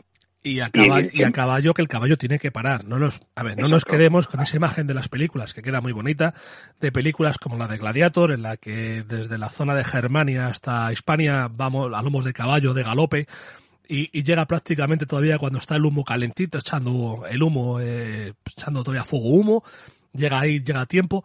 No, el caballo tiene que parar, tiene que comer, tiene que descansar, si no revienta. De Germaña a Mérida hay un... Hay una tirada para ir a galope del caballo. Sí, sí, sí. Vamos, ni, los caballos de hoy en día, que eh, en un Ferrari, ese caballo rampante, creo que tampoco llegas en un momento. Tendrás que parar a echar combustible, vamos. Por así, eh, por así decirlo, en un, en un buen día de trote, sin inclemencias eh, meteorológicas se pueden hacer unos 40 kilómetros y, y, depende del caballo, porque a lo mejor otro caballo reventado. Y del terreno, puede ser terreno llano. En llano y, como hemos dicho, que el camino esté bien, porque si, había llovido, el camino era prácticamente intransitable. Y que no haga un calor mortal ni que haga un frío mortal, porque entonces el animal también lo nota. Entonces, hay que decir que la importancia que tenían estas, estas estos golpes militares, estas avanzadillas, estas aventuras, como tú decías, estas caravanas de aventureros, tiene, tienen mucha, mucha importancia. No le estamos restando importancia eh, debido a, a, a, lo que estaban haciendo los bereberes. Que sí, que si los bereberes hubieran plantado cara y hubieran luchado y hubieran ganado esta, estos cristianos, ya tendría un valor mortal, porque claro, las fuerzas bereberes eran bastante superiores. Pero hay que ver, eh, el emprendimiento de esta aventura es un, tiene que marcar incluso un poco un punto de locura, entendedme, el hecho de decir, vamos a la, vamos hacia adelante sabiendo que podías morir en cuanto salías de tu, de la zona que más o menos controlabas. Exactamente. Y cuando llegaban a estas plazas que hemos dicho antes, pues no dejaban guarnición numerosa porque no, lo, no tenía nombres. se cogía botín y, y, lo más importante, se llevaban hispanogodos para la repoblación del reino de Asturias para ya veremos más importante más adelante los importantes que serían. Sí, sí, esta repoblación es, es, muy importante y además lo que marca es que esta repoblación eh, y para los nuevos territorios que has ganado, poner población significa que esta población, aparte de que se va a sentar y va a producir en esta tierra, también es eh, un foco de resistencia ante un posible invasor, porque al haber población, esa población puede armar una pequeña guerrilla, un, un pequeño ejército, entendedme, y enfrentarse al invasor. Es una manera de hacer tapones para que dé tiempo a mandar a un ejército. O sea que tiene su importancia y ya veremos también la gran importancia que tuvo esta repoblación y este aumento de la población en Asturias. Eh, bueno, hay que decir que para todas estas aventuras iba lo más granado del, joven reino y entre ellos iba el propio hermano del rey. y, ya como hay que decir que en tiempos de incertidumbre, o sea, que esperes con una expedición por cualquier lado, pues es más difícil cultivar la tierra y eso supone varias cosas, que es hambre, hambre y miseria. Exactamente. Y esto también ayuda a saltar en la pared cantábrica para intentar coger botín. Sí, claro. Por así decirlo, lo, que motivó a los vikingos a, a asolar un tiempo las costas de Europa. Exactamente, hay que decir que, que en esta en esta búsqueda por botín ya no solamente se buscaba eh, el dinero, vamos a decirlo como tal, y, riqueza en oro y tal, también se buscaba muchas veces, aparte de esclavos, si se podía, y ya en esta y en otras se busca que son una parte del botín, ya lo explicábamos en el programa que hicimos de los visigodos, que los esclavos eran parte del botín, lo principal que se buscaría en este momento, que ya no los esclavos, lo principal que se buscaría era incluso conseguir eh, los, eh, los sitios donde guardaban el grano, y la comida. Que sería la parte principal del botín, porque ¿para qué quiero mucho oro si no tengo grano? Exacto. Entonces yo creo que se buscaba, aparte de la riqueza, que también, también se buscaría mucho, mucho, mucho, se buscaría gran parte la comida. Y, y pues así, ya lo dijimos en el anterior programa, que una mala cosecha era una doble hambruna, puesto que no guardaba el, el grano que había también era para alimentar a los a los animales. A, los animales y entonces no tenías reserva para sembrar al año siguiente. O sea, Exactamente. Realmente era una tragedia. Te, generaba hambre ese año y al siguiente, mínimo. Sí, y bueno, y aquí ya podemos hablar de una especie de, que se ha llamado el desierto del Duero, la tierra de nadie, por el abandonamiento que sufrían los campos góticos. Pero hay que decir que eso no quiere decir que eso fuera como los monegros o que eso fuera como el desierto del Sáhara. Vamos a ver, había gente los campos góticos, pues así decir, es una zona norte de Palencia, Valladolid y Zamora. Y como has dicho, no es que no hubiese nadie, es que no estaba totalmente deshabitada, o sea, no era un páramo lunar. eso, es lo que iba. Eh, eh, había pequeños núcleos en lo que habrían sido grandes ciudades, tipo Astorga y, y y había pastores, sobre todo de ovejas, y algún que otro de destacamiento militar, que podía ser asturo o islámico, dependiendo de, cómo estuviese la situación en ese momento. y nada, de, volviendo al traslado demográfico que has dicho, pues se llenaron eh, de nuevo visigodos las zonas de Primorias, está entre Asturias o Cantabria, Liébana, Trasmiera, que es la Cantabria Oriental, se la ha llamado así hasta hace bien poco, Carranza, que ya está en, en, la provincia de Vizcaya, y las Bardulias, como lo he dicho antes, donde nacería Castilla. Y parece que también fueron parte a parar en la fachada atlántica de Galicia. Y nada, pues eh, como has dicho, la, la, llegada de esta nueva población, un poco más preparada, pues también es imprescindible para vertebrar el nuevo espacio político. Claro. No solo necesitas agricultores, también necesitas algo más. Sí, hombre, aparte de, de agricultores se requiere pues todo lo que va haciendo la, una estructura del Estado. Y como hemos dicho, hablando de la orografía, pues las zonas más expuestas a las racias árabes, pues serían Galicia, los dos, los dos extremos, uh -huh y la zona y por el, la zona oriental, la zona de, de Álava y, y, las Bardulias. Y ya veremos cómo todo esto será muy decisivo en el futuro. Sí, y no obstante, siempre deben mandar a esta parte de, de, del reino las, las pocas fuerzas que tengan, pocos militares. Y en el sobre el 750, el tema de la FITNA, de la guerra civil que hemos hablado antes en Al-Ándalus, ya se ha solucionado. Ya podemos decir que de manera temporal, que sería una algo endémico. Sí, señor. Y con la llegada de un nuevo amir, que es Yusuf al-Fidi. Pues nada, vamos a dar un, retazo de este hombre, que lo primero va a ser dar el nombre completo. Sí. Yusuf If Abdelrahman al-Fidi llega rebotado de una revuelta del Magreb al puesto de Walid al-Andan, Walid gobernador. Que por dos sería, viene, sería el último. Sería el último, sí. Eh, viene con nuevos bríos y como para contentar, pues su principal cometido es detener a los norteños y nada, por estas expediciones y este cambio de, de, política, por así decirlo, en Córdoba, pues Alfonso el Católico, que no era otra cosa sería, pero no era tonto, de eso poco. que ya se acabaron las aventuras más allá de, la, de las montañas y se dedica a consolidar lo ya conseguido, que, que, es bastante. Y nada, pues poco más que añadir, así pasaría los últimos años, eh, puesto que moriría en el 757 en Cangardanís, recibiendo cristiana sepultura en el monasterio de Santa María de esa localidad, que sería la iglesia principal y que sería sucedido por su hijo, pero que nosotros vamos a hacer un pequeño alto en el camino uh -huh. y, y, luego seguiremos hablando, seguiremos con Andrés, seguiremos con el reino visigodo, perdón, el reino visigodo, con el reino de Asturias.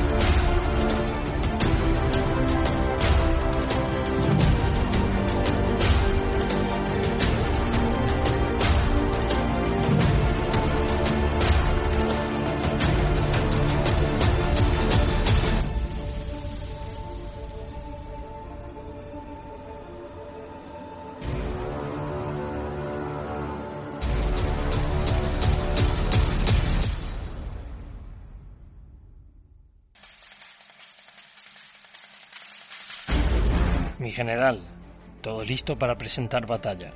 Las unidades están posicionadas y preparadas para pasar a la acción. ¿Qué ordena? Comandante, hoy está en juego mucho más que la victoria. Hoy podemos marcar un antes y un después en la historia. Si ganamos, libros serán escritos sobre esta hazaña y nuestros nombres recordados.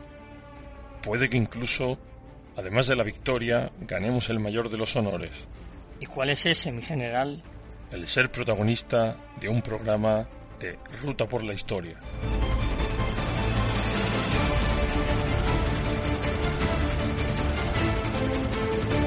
Vive la historia junto a José Luis, Lola, Juan Carlos y Tony.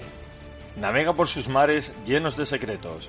Sumérgete en un mundo de curiosidades y disfruta los hechos como si fueras parte de ellos. La historia como siempre quisiste que te la contaran, de un modo divertido y épico. Escúchalos en Evox, iTunes y la emisora Transporte News Radio. Síguelos en las redes sociales Twitter, Facebook y Tumblr. Ruta por la historia.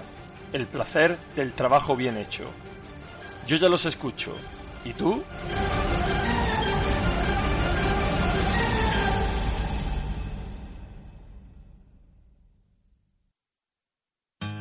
Yo no cargo ni descargo mi camión. ¿Y tú? Campaña contra la carga y descarga de los camiones por los conductores. Únete.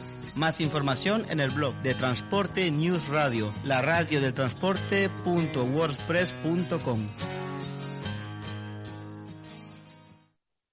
Seguimos en ruta por la historia de Transporte News Radio y estábamos antes hablando de el hijo del sucesor de, del primer, entenderme, cuando digo el primer gran rey del reino de Asturias.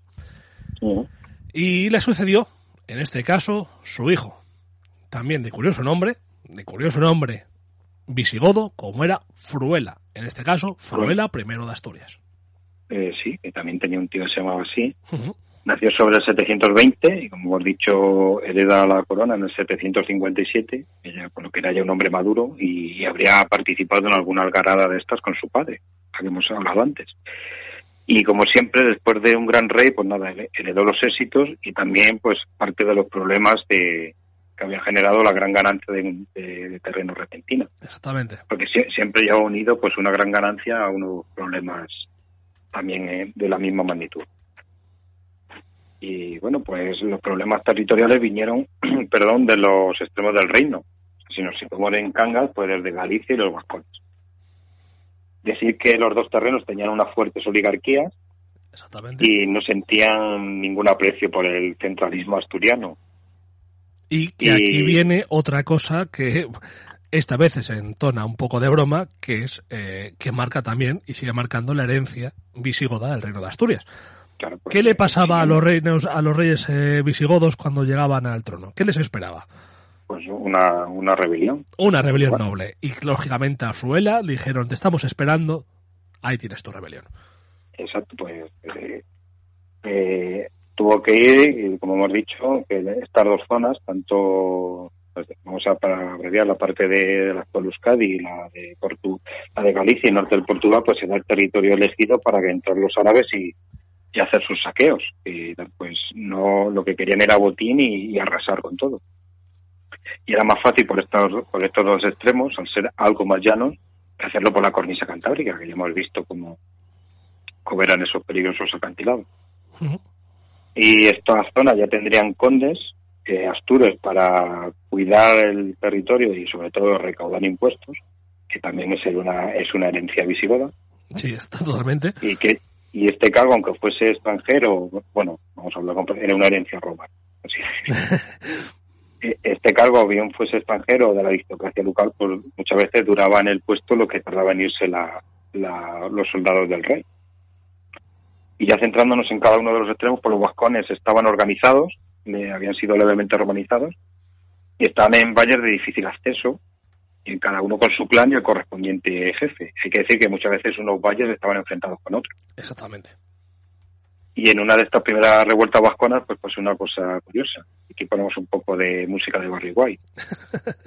Eh, tuvo que ir el rey a apagar el incendio y, encontró el amor y acabó casándose con Munia, Munina. Sí, pero bueno, encontró el amor. Eh, esto es una broma que, que, tú y yo tenemos, que es que no nos imaginamos ese cruce de miradas al fuego de una hoguera entre, entre Fruela y, Munina. No creo que se miraran, sonara como dices tú de fondo, eh, esa voz grave de Barry White y, y surgiese el amor. Yo creo que más bien fue el acuerdo de un matrimonio que no quita que luego después se quisieran y surgiera el amor entre ellos, pero que fue un acuerdo matrimonial para pacificar la zona. Exacto, fue un acuerdo matrimonial y, y luego veremos cómo, ¿por qué? Porque luego hay muchas veces nos han preguntado, había muchos hijos, por así decirlo, fuera del matrimonio, en la, sobre todo en la Edad Media, pues por esto, porque los, Claro. los acuerdos eran, era una otra manera de determinar la guerra, un Ujú. matrimonio. Y hay que decir que el control asturiano, que no dominio, que me gusta siempre diferenciar entre Sí. los, en los vascones no englobaba todo el actual Euskadi, como muchos llegarían a el, sería la frontera natural del río Nervión. Casi coincidiendo con la ciudad actual de Bilbao. Exacto, por lo tanto Guipúzcoa pues no, no estaría en la, en la actual órbita. Hay que decir que es otra consideración que puede ser que estas continuas y fuertes rebeliones vasconas viniesen porque Fuela trataba de saltar esta barrera natural y ganar más terreno hacia el oeste. Claro. Puesto que en el este, entre el mar y la y, y los árabes que entraban por Galicia, pues había poco, Poco, Poco nada donde rascar, la verdad. Exacto. Eh, de lo que se tiene más constancia es del acercamiento de Álava Asturias a Cangas, que pues, probablemente pues Munia eh, fuese el origen de, de todo este acercamiento. es lo que decíamos. Si, si Munia era de, de la zona y, y el matrimonio, pues eh, con el rey, pues quieras o no, esto fue acercando de alguna manera, eh, fue acercando a este mundo vascón eh, a- al, al trono de Asturias. Decir que Munia pues era Nuña. Es la, eh, Nuña es la castellanización de, Sí. de este, de este nombre, que es un nombre vascón. O sea que los Núñez son que son hijos de Muña. Exactamente. De, toda- de todas maneras, el, eh, como siempre hemos dicho, el que saca verdadero fruto de todo esto son los hijos de estas, Siempre. de estas uniones. Bueno, y durante el 761, durante este reinado de Fuela, ocurre un hecho histórico. Se producen las primeras pesuras, que me encanta la palabra, es una palabra muy en bonita. un, en, en un, en un enclave estratégico que unía la meseta con la costa. Y, recorre- y recorría, la, por así decirlo, la, la cordillera cantábrica de un extremo a otro. Era un cruce de caminos entre el que venía de la meseta y el que atravesaba la, la costa. Era un terreno llamado Obeto. Obeto, que si hacemos una declinación rápida y una transición rápida de la palabra sería Oviedo. exactamente. Es decir, que este acto fue protagonizado por dos monjes, de nombre Máximo y Flomestano. También, ambos fundaron un rudimentario eremitorio dedicado a San Vicente, que era un santo con muchísima devoción en el reino visigodo de Toledo. Hay que decir que de incluso en, en Toledo está la, la, la Sierra de San Vicente. Exacto, y, y- y San Vicente tenía iglesias por todos lados, es más, la mitad de Córdoba se, va- se va a edificar sobre una iglesia de nombre de- dedicada a San Vicente. Exactamente. Eh, más tarde Fruela mandó construir una, um, otra una iglesia y otros edificios anexos dedicados al Salvador, lo que indica que era la principal de la localidad. Sí, porque y que aquí ya nace. normalmente Iglesia del Salvador o es la primera que se ha construido o es la principal. Exacto. Y aquí nacerá su hijo Alfonso, que será el futuro Alfonso II. Y si quieres, pues ahora vamos con, con Galicia. Con los levantiscos gallegos en este momento. Sí, sí. Eh, en esta también estaba dominado por una nobleza de Pero habían tenido una gran romanización. Y a esto se había sumado que una vez caído el Imperio Romano de Occidente existió un reino suevo que se, se fundió muy bien con la nobleza galaico-romana Exactamente. por, por el tema de la religión, que eran cristianos, o sea que, por así Eran, decirlo, eran eran todos, eh, eso era, eran nicenos, no me sale la palabra, eran nicenos frente a los eh, visigodos que eran arrianos. Esa, e- ese ser nicenos, eh, eh, esa antigua, esa antigua nobleza galaico-romana y los suevos hace que se unieron más todavía y esta unión dio cierto poder, cierta fuerza a esta nobleza. Eso. O sea que en algunas partes, aunque es una licencia, podrían ser vistos los actores como unos dobles invasores. Para los, porque ya- sí, para para los nobles pa- que para los nobles gallegos, eh, gallego, galaico romanos, estos sí. y por lo tanto pues tenía estructuras territoriales más fuertes que los vascones eh, y sobre todo clericales muy fuertes con ciudades como Lugo o Tui. Es decir, que Lugo, no, que hay que decir que había fuertes ciudades como Lugo Tui, que es la frontera entre España y Portugal, por- con, el río Miño, es decir, que Lugo había sido capital de la, de la provincia Galaecia. A ver, hay que decir que es que eh, Lugo fue la antigua ciudad de Lucus Augusti, eh, nombrada, eh, en fundada en nombre del emperador Augusto, lógicamente, y que tiene eh, unos muros de defensa bastante importantes y que es la muralla romana de Lugo. Exacto, por eso, o sea, que la romanización fue muy, muy fuerte. Y los problemas pues serían bastante mayores que con los vascones. Sí. y decir pues que la zona que más podría controlar en esta época en Reino de Asturias aquí pues sería el balcón atlántico, la fachada, porque realmente las ciudades, como has dicho, estaban casi siempre en manos de esta nobleza. Se- estos nobles pues se oponían frontalmente al rey que, que viniese a meter los asuntos en... Sí, a veces es una nariz donde no debía. Exactamente. Y bueno, decir que Fruela, pues la biografía se lo, se lo escribió un enemigo. Hombre, eh, Fruela es descrito eh, por, la, por las eh, bibliografías, es descrito bastante mal. No le querían mucho, ¿eh? Aquí me da que los que no tuvieron redaños de hacer con su padre lo hicieron con el hijo, muchos enemigos. Yo creo que sí. Sí, porque nos le describen a Fruela como el cruel, realmente se conoce así, Fruela el cruel, y, y, no, y también le dedican adjetivos como hombre áspero, de conducta brutal y feroz. No, era muy querido por eso. No, no, ya digo que, mucho, mucho, mucho no le querían.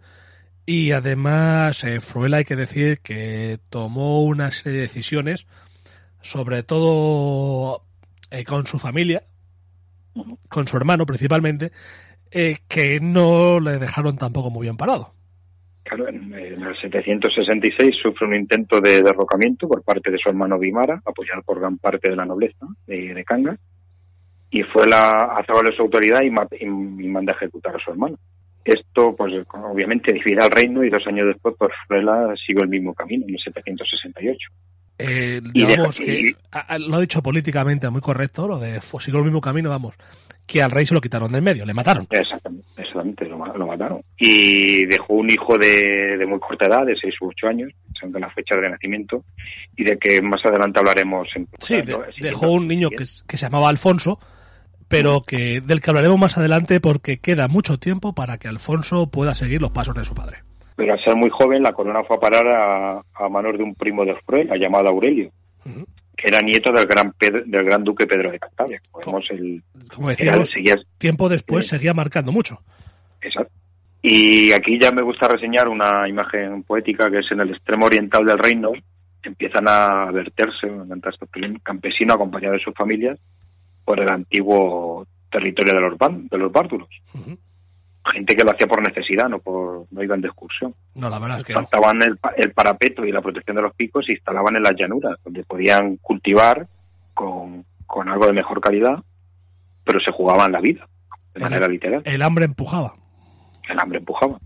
ha sido un gran motor a lo largo de la historia, el hambre. Eh, eh, para la mayor parte de las migraciones es el hambre. Es el hambre, sí.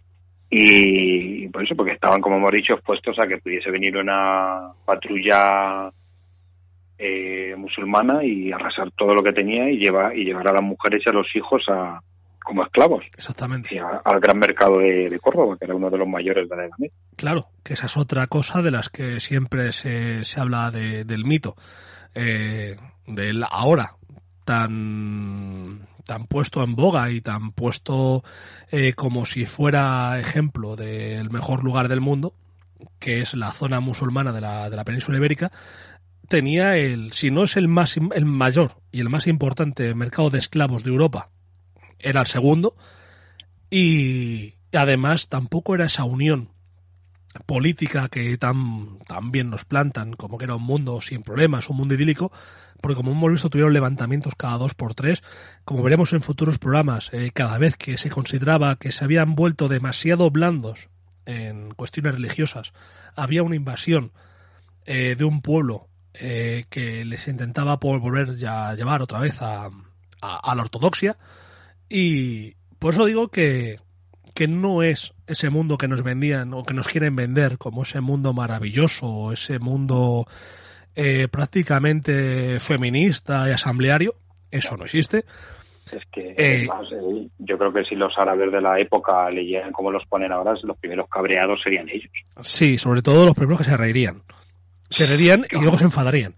Pero quiero decir que el mayor mercado, para mí, si no es el mayor mercado, era el segundo mayor mercado de, esclavos de Europa. A, lo mejor el de, el, de Constantinopla, el de Constantinopla podía. Sí, pero que entiéndeme, que si en manos de quién estaba. Claro, de, los árabes. Claro. Y en el norte de África también había. Sí, pero bueno, de, Europa a Europa. De, la actual Europa, sí, sí, y decir que llegaban tantos esclavos eslavos, que de ahí viene la palabra esclavo, ¿no? y, y, había, y llegaban también tropas de, por así decirlo, de, de negreros, caravanas de negreros que traían esclavos de, la África Central. Exactamente, que es que, O sea, que por eso digo hombres, que de, hombres, hombres de color, como se dice ahora, para, siendo políticamente correctos, siempre ha habido en la península ibérica, sobre todo eh, eh, en la zona árabe. claro, eran esclavos. Y por así decirlo, que el principal de Europa, pues podía compa- eh, con Constantinopla, que recibía pues de, de toda la... Pero oriental, occidental, se vamos, el más grande, seguro. sin- eso digo que si, pues, si no era el más grande de Europa, era el segundo más grande de Europa. Y con esto no queremos quitar ningún tipo de mérito a, al Andalus, porque No, no, no, para nada. Córdoba, aunque muchas veces se olvida, fue una de- eh, la mayor ciudad de Europa durante un tiempo después de Constantinopla. O sea, yo no voy a poner en duda eh, una cosa, pero tampoco voy a convertirlo en, eh, en el mundo idílico. Exacto. Bueno, sobre todo aquí en Toledo, porque yo vivo cerca de Toledo, el- lo de las tres culturas, Ah, sí. no sé, es muy discutible. Sí, eh, Te eh, pongo el mismo ejemplo, el, mito de las tres culturas. Que por qué los, los judíos tenían una puerta para entrar a su barrio, para que no entrase el frío. Sí, para que no se escapara el gato. Bueno, sé que esto no es políticamente correcto, pero bueno, ¿qué vamos a hacer? Es así. Nadie es perfecto. No, y, que la, y que la historia tampoco es políticamente correcta. Eh, bueno, pues eh, vamos con Aurelio, que sea Aurelio I, nacido sobre el 740, ya hemos dicho que era, era sobrino de Alfonso I, era hijo de, de Fruela de Cantabria, que habría ayudado durante todo este tiempo a, a Alfonso a, a guerrear. Pues eh, no hay que ser muy muy vivo para darse cuenta que Aurelio pues llegaría apoyado por la nobleza que, que hizo que Fruela con, eh, contrajera esa alergia al acero. Sí, sí, Vamos, está que- claro que seguramente si él no fue el que empujó el puñal o la espada, sí estaba entre los que apoyaron a ese que empujó. Por eso le nombraron. Exacto. Eh, parece que se alcanzó algún tipo de pacto de no agresión con Córdoba, que bastante tenía con, con las revueltas internas, y que este acuerdo se extendió más de este reinado. Acuerdos, esto que, sí que lo, eh, acuerdos que eran por pago. por pago, exacto. Eh, eh, lo que sí sabemos, pues, esto lo podemos saber con más o menos seguridad porque las crónicas sí que relataban, las crónicas árabes relataban cualquier racia musulmana y cómo se preparaba y cómo se llamaba desde la mezquita. Sobre O sea, todo si terminaba en victoria. Si terminaba en victoria, si terminaba en derrota, pues olvidado. claro. Y nada, y, y de- podríamos decir, bueno, pues estos problemas que tiene Córdoba eh, pueden ser aprovechados para los cristianos para aumentar el territorio. Vamos, bastante tenía ya Aurelio con, lo- con- Sí, había llegado como había llegado, bastante que lo que tiene que hacer es eh, calmar las aguas, que vuelvan a su cauce y después ya veremos si nos metemos en manjaleos. Claro, y bueno, al poco de llegar al trono, pues tuvo que, eh, que sofocar una revuelta, en este caso eran de campesinos. Suponemos que debido a las malas cosechas querían pasar hambre al campesinado. Las crónicas nos dicen que eran serviles y que fueron reducidos rápidamente por el rey. Que sé que si se te alza el servicio, pues hay que ir rápido a, A, a- a pararlo, sí. A pararlo porque es tu principal patrimonio. Y suponemos que estas malas cosechas ayudarían también, como lo que antes hemos hablado, a, a, la, a empezar la repoblación más allá de, de la cordillera cantábrica. Aparte de que también demostraría que ese aumento de población eh, que estaba sufriendo, entre comillas, el reino de Asturias aumentaba el nivel de- del peso de la población, más gente, menos alimento. Por tanto, eh, cuando tienes eso, ¿qué tienes que buscar? Tienes que buscar aumentar eh, tu, tu terreno, aumentar ese, ese espacio eh, que necesitas para poder alimentar.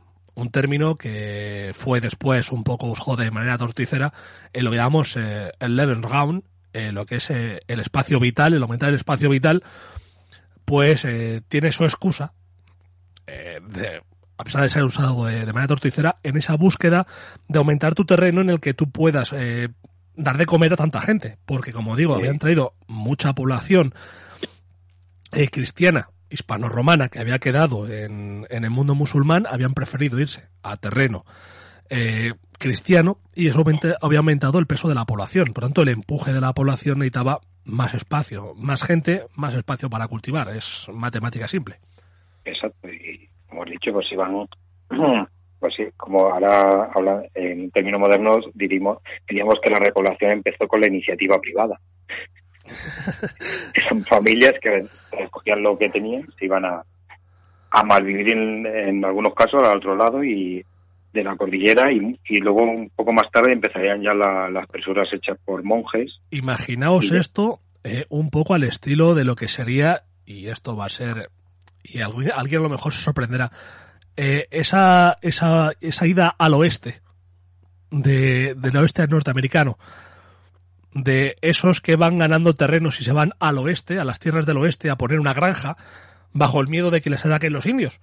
Muy típico de las películas de western. Pues esto sería parecido. Esta gente cruza, se planta en territorio comanche, entre comillas, y se pone allí a cultivar, jugándose la vida de que en cualquier momento, como decíamos antes, una patrulla, un ejército que pasa a hacer una racia, eh, dijera, pues mira, en mitad del camino, ¡fum! una limpia. O sea, que, la conquista del Far West comparado con esto, el Far West es poco yo al lado de esto. No, el Far West es un juego de niños, pero era un ejemplo para que más o menos eh, supieres de qué estábamos hablando. Bueno, y poco más podemos decir de Aurelio, pues que moriría en el año 774 Ujú. de muerte natural, o sea, eso indicaría que tuvo contento a mucha gente. sí, en la iglesia de San Martín de Tours, en la localidad pues de San Martín, que entonces se llama San Martín del Rey, del Rey Aurelio, que está cerca de Langreo. Exactamente. Y es sucedido por Silo I, es decir, que, vamos con Silo, es. es yerno de Alfonso I eh, y cuñado de Fernando I, o sea, to- el que, la que realmente tra- transmite la, la legitimidad, pues sería la Adosinda, Que es la que, es la que de- transmite los derechos dinásticos, por así decirlo. exactamente. Y el prestigio, y vemos que todavía el prestigio de, Alfonso I, del gran rey de Asturias, seguía siendo fundamen- fundamental para la subida al trono. Y viendo que repasando toda la parentela, pues podemos ver lo que es más sospechoso aún la llegada de Aurelio, pero bueno, nunca se sabe si estás en el sitio adecuado en una revuelta, pues no. Puedes morir o ser rey, ahí terminó. Sí, además puede ser rey, sobre todo si tienes contento a todo el mundo. Claro, y por eso hablábamos eh, de que puede ser alguien neutral, como más antes veremos. Sí, vamos a decir que también se puede decir hoy en día un término muy de hoy en día, que es un rey de consenso. De consenso, sí.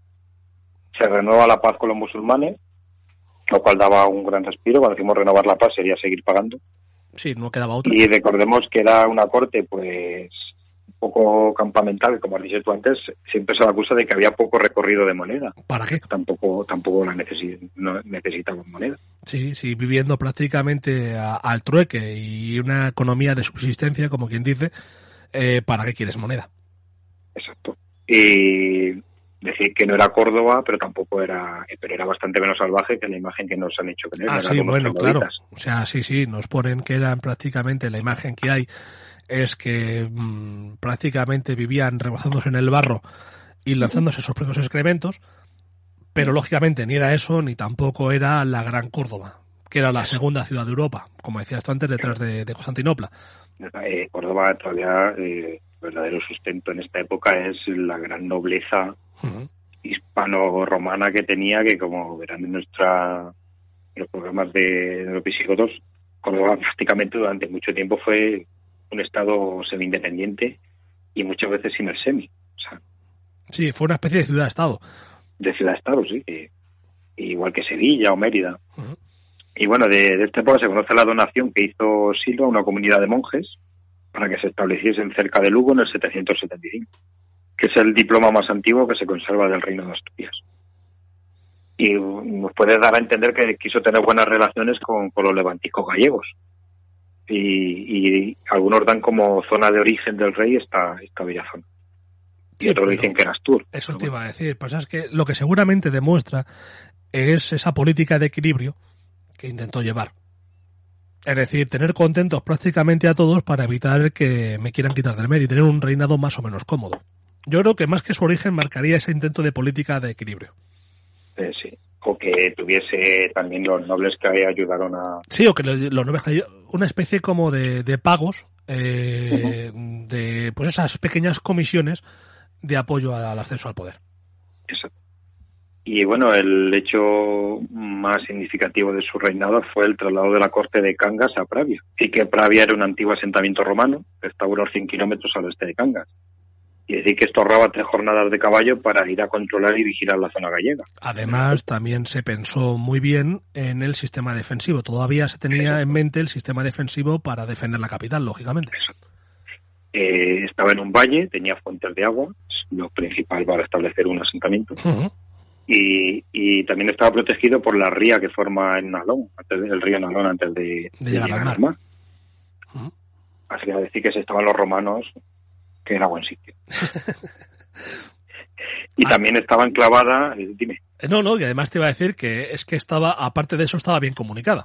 eso, eh, estaba enclavada en una antigua calzada romana, Cunía Astúrica Augusta, a la Astorga, con la zona, con la costa a través de la, del puerto de la Mesa, que hemos hemos hablado mucho de él porque era un paso natural. Eh, pero yo creo que también pesó la cercanía al extremo occidental del reino. Sí. Eh, Ya, ya, ya bien por, la, por el levantamiento gallego o porque entrasen por ahí los árabes era conveniente estar cerca. Es que ahorrarte tres jornadas de a caballo te hace llegar con el ejército mucho, mucho, mucho antes. Exacto. Eh, sobre la organización, pues parece que se puede hablar de un proto-palatio.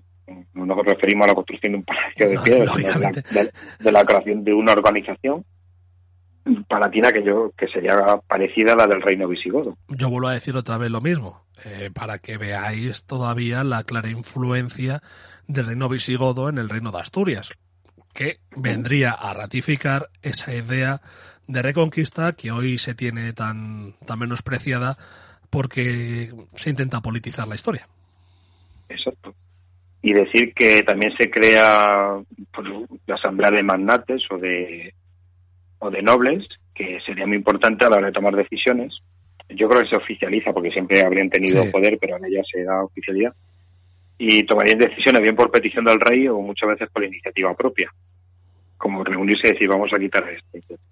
que lo cual demuestra el poder que tenían estos, estos nobles, estos magnates, porque seguían teniendo, y eso también pasaba en el mundo visigodo, en el mundo del reino visigodo, esa asamblea de, de nobles que decidían y, y aconsejaban y quitaban y ponían reyes. Decir que ya en esta época eh, la reina Dosinda manda a llamar al a Alfonso, aquel hijo de Fruela, para que venga a esta, a esta asamblea de notables.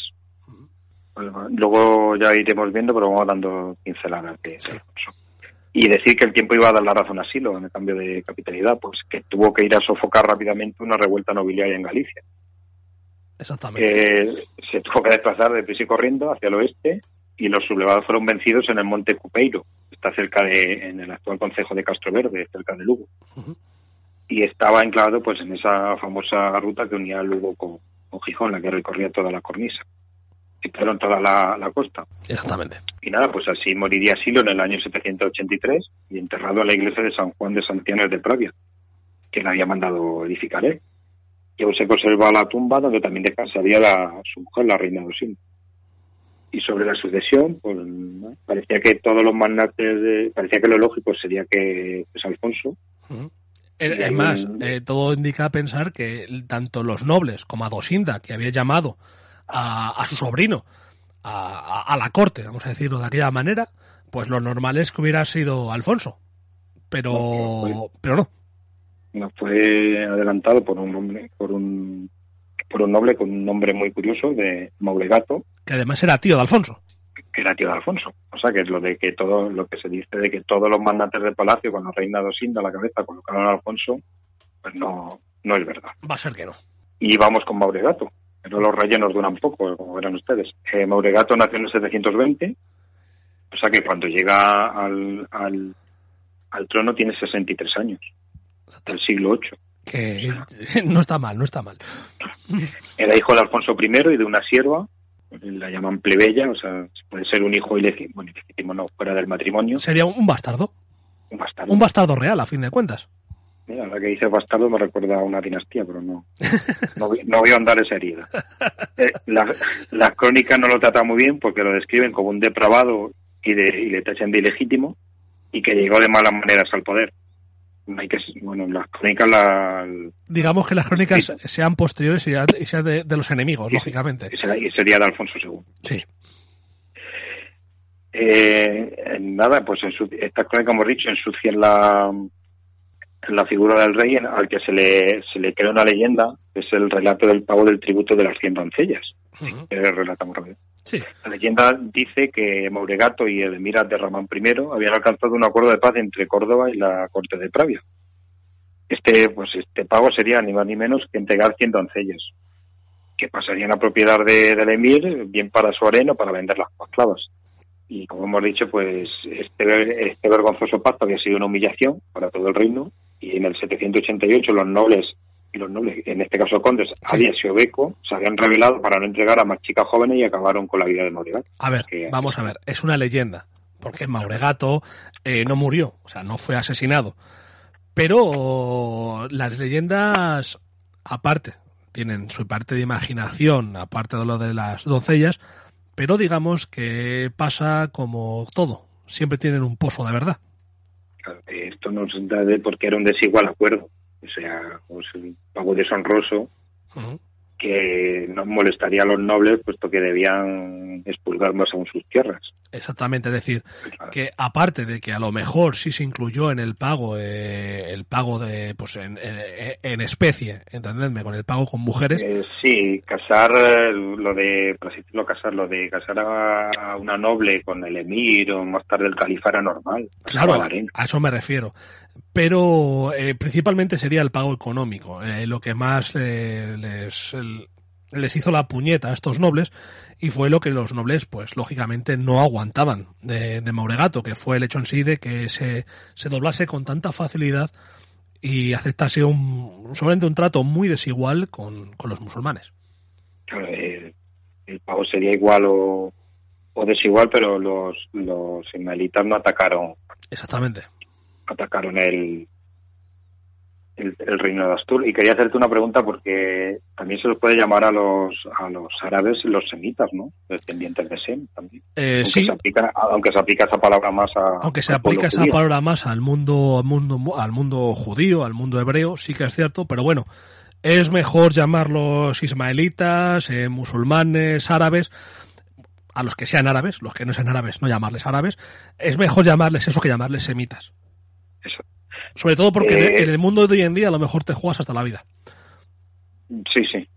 No, no lo retiro entonces. Decir que es, lo, eh, es uno de los hijos de Noé. Exactamente. Junto con, junto con Jafet y Cam, ¿no? Uh -huh. Y que cada uno representaría pues Asia, Asia sería Sem, le estoy hablando de memoria y me da miedo meter. Cam sería África y Jafet seríamos los europeos, ¿no? Creo, que creo, creo, y hablo de memoria que sí, creo. Que sí. Pues nada, mm, si nos está escuchando algún árabe, pido disculpas. Aunque ha dicho una verdad, pero bueno. Okay. Eh, bueno, eh, decir que Mauregato, pues poco más, que murió de muerte natural, o sea que no fue asesinado por ningún conde en el 788. Uh -huh. O sea, estuvo cinco años en el, en el trono y sus restos fueron enterrados en la iglesia de San Juan de... Lo que también demuestra que el descontento de los nobles hubo, pero tampoco fue tan importante como para acabar con su vida. Eso. O decidieron que esperase Sí, que, eh, que debido a la edad que, tenía, poco le faltaba. Que la biología hiciese su trabajo. Y fue enterrada en la San Juan de, de Santianes, de Pravia, junto a su mujer Cleusa, que había sido, eh, como hemos dicho antes, la que había mandado a edificar Silo. Bueno, y su sucesor, pues es muy curioso también. Eh, sería Bermudo, eh, era diácono. Bermudo, alias el diácono, sí, señor. El diácono. Con, eh, Bermudo, nacido sobre el 750, era sobrino de Alfonso I, o sea que vemos que había se seguía tirando de la rama de, del católico, uh -huh. hermano de Aurelio, y nada, y en el, en el 788, cuando es elegido, pues eh, como era diácono, que diácono pues simplemente significa servidor, y es un eclesiástico, y leo textualmente de la Real, que se le ha conferido por el sacramento, eh, por el sacramento del orden, el tercer grado de la jerarquía eclesiástica. ¿Y qué hacen los diáconos? Pues realmente son personal auxiliar de los obispos eh, no son sacerdotes porque no pueden consagrar el cuerpo de Cristo ni, ni ejercer la, la, confesión y el posterior perdón.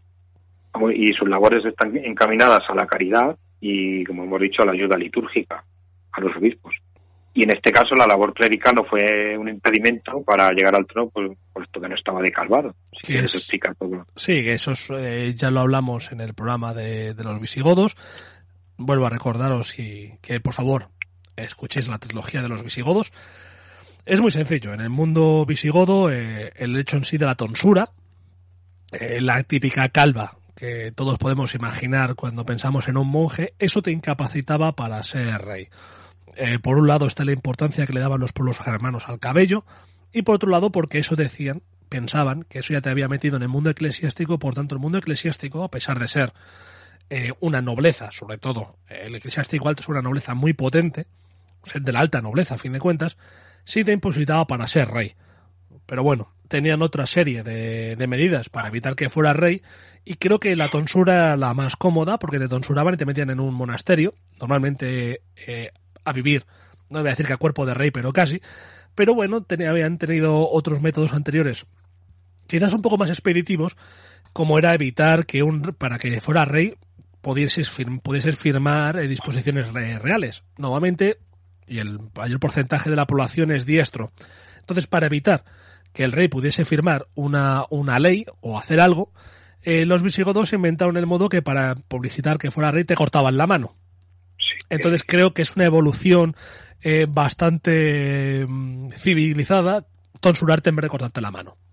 Si cortarte la mano se podía aplicar el dicho de muerto el perro se acabó la rabia, ¿no? Pues Por eso digo que normalmente era mejor la tonsura que cortarte la mano o cortarte Claro. el cuello.